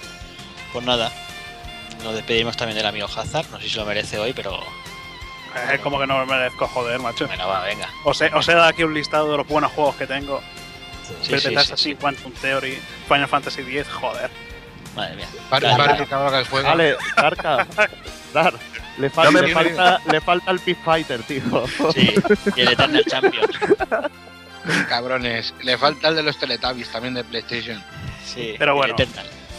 Que muy bien, muy bien con todo. ¡Cabrones! Y, y a esperar el, el programa del GOTI, que ya se Sí, a ver, a ver qué sale por ahí. Que si con programa estos troleamos con uno de Goti, madre mía, no quiero ni esperar. Pues bueno, señoras y señores, os esperamos en el próximo y a ver, a ver qué sale. Un saludo.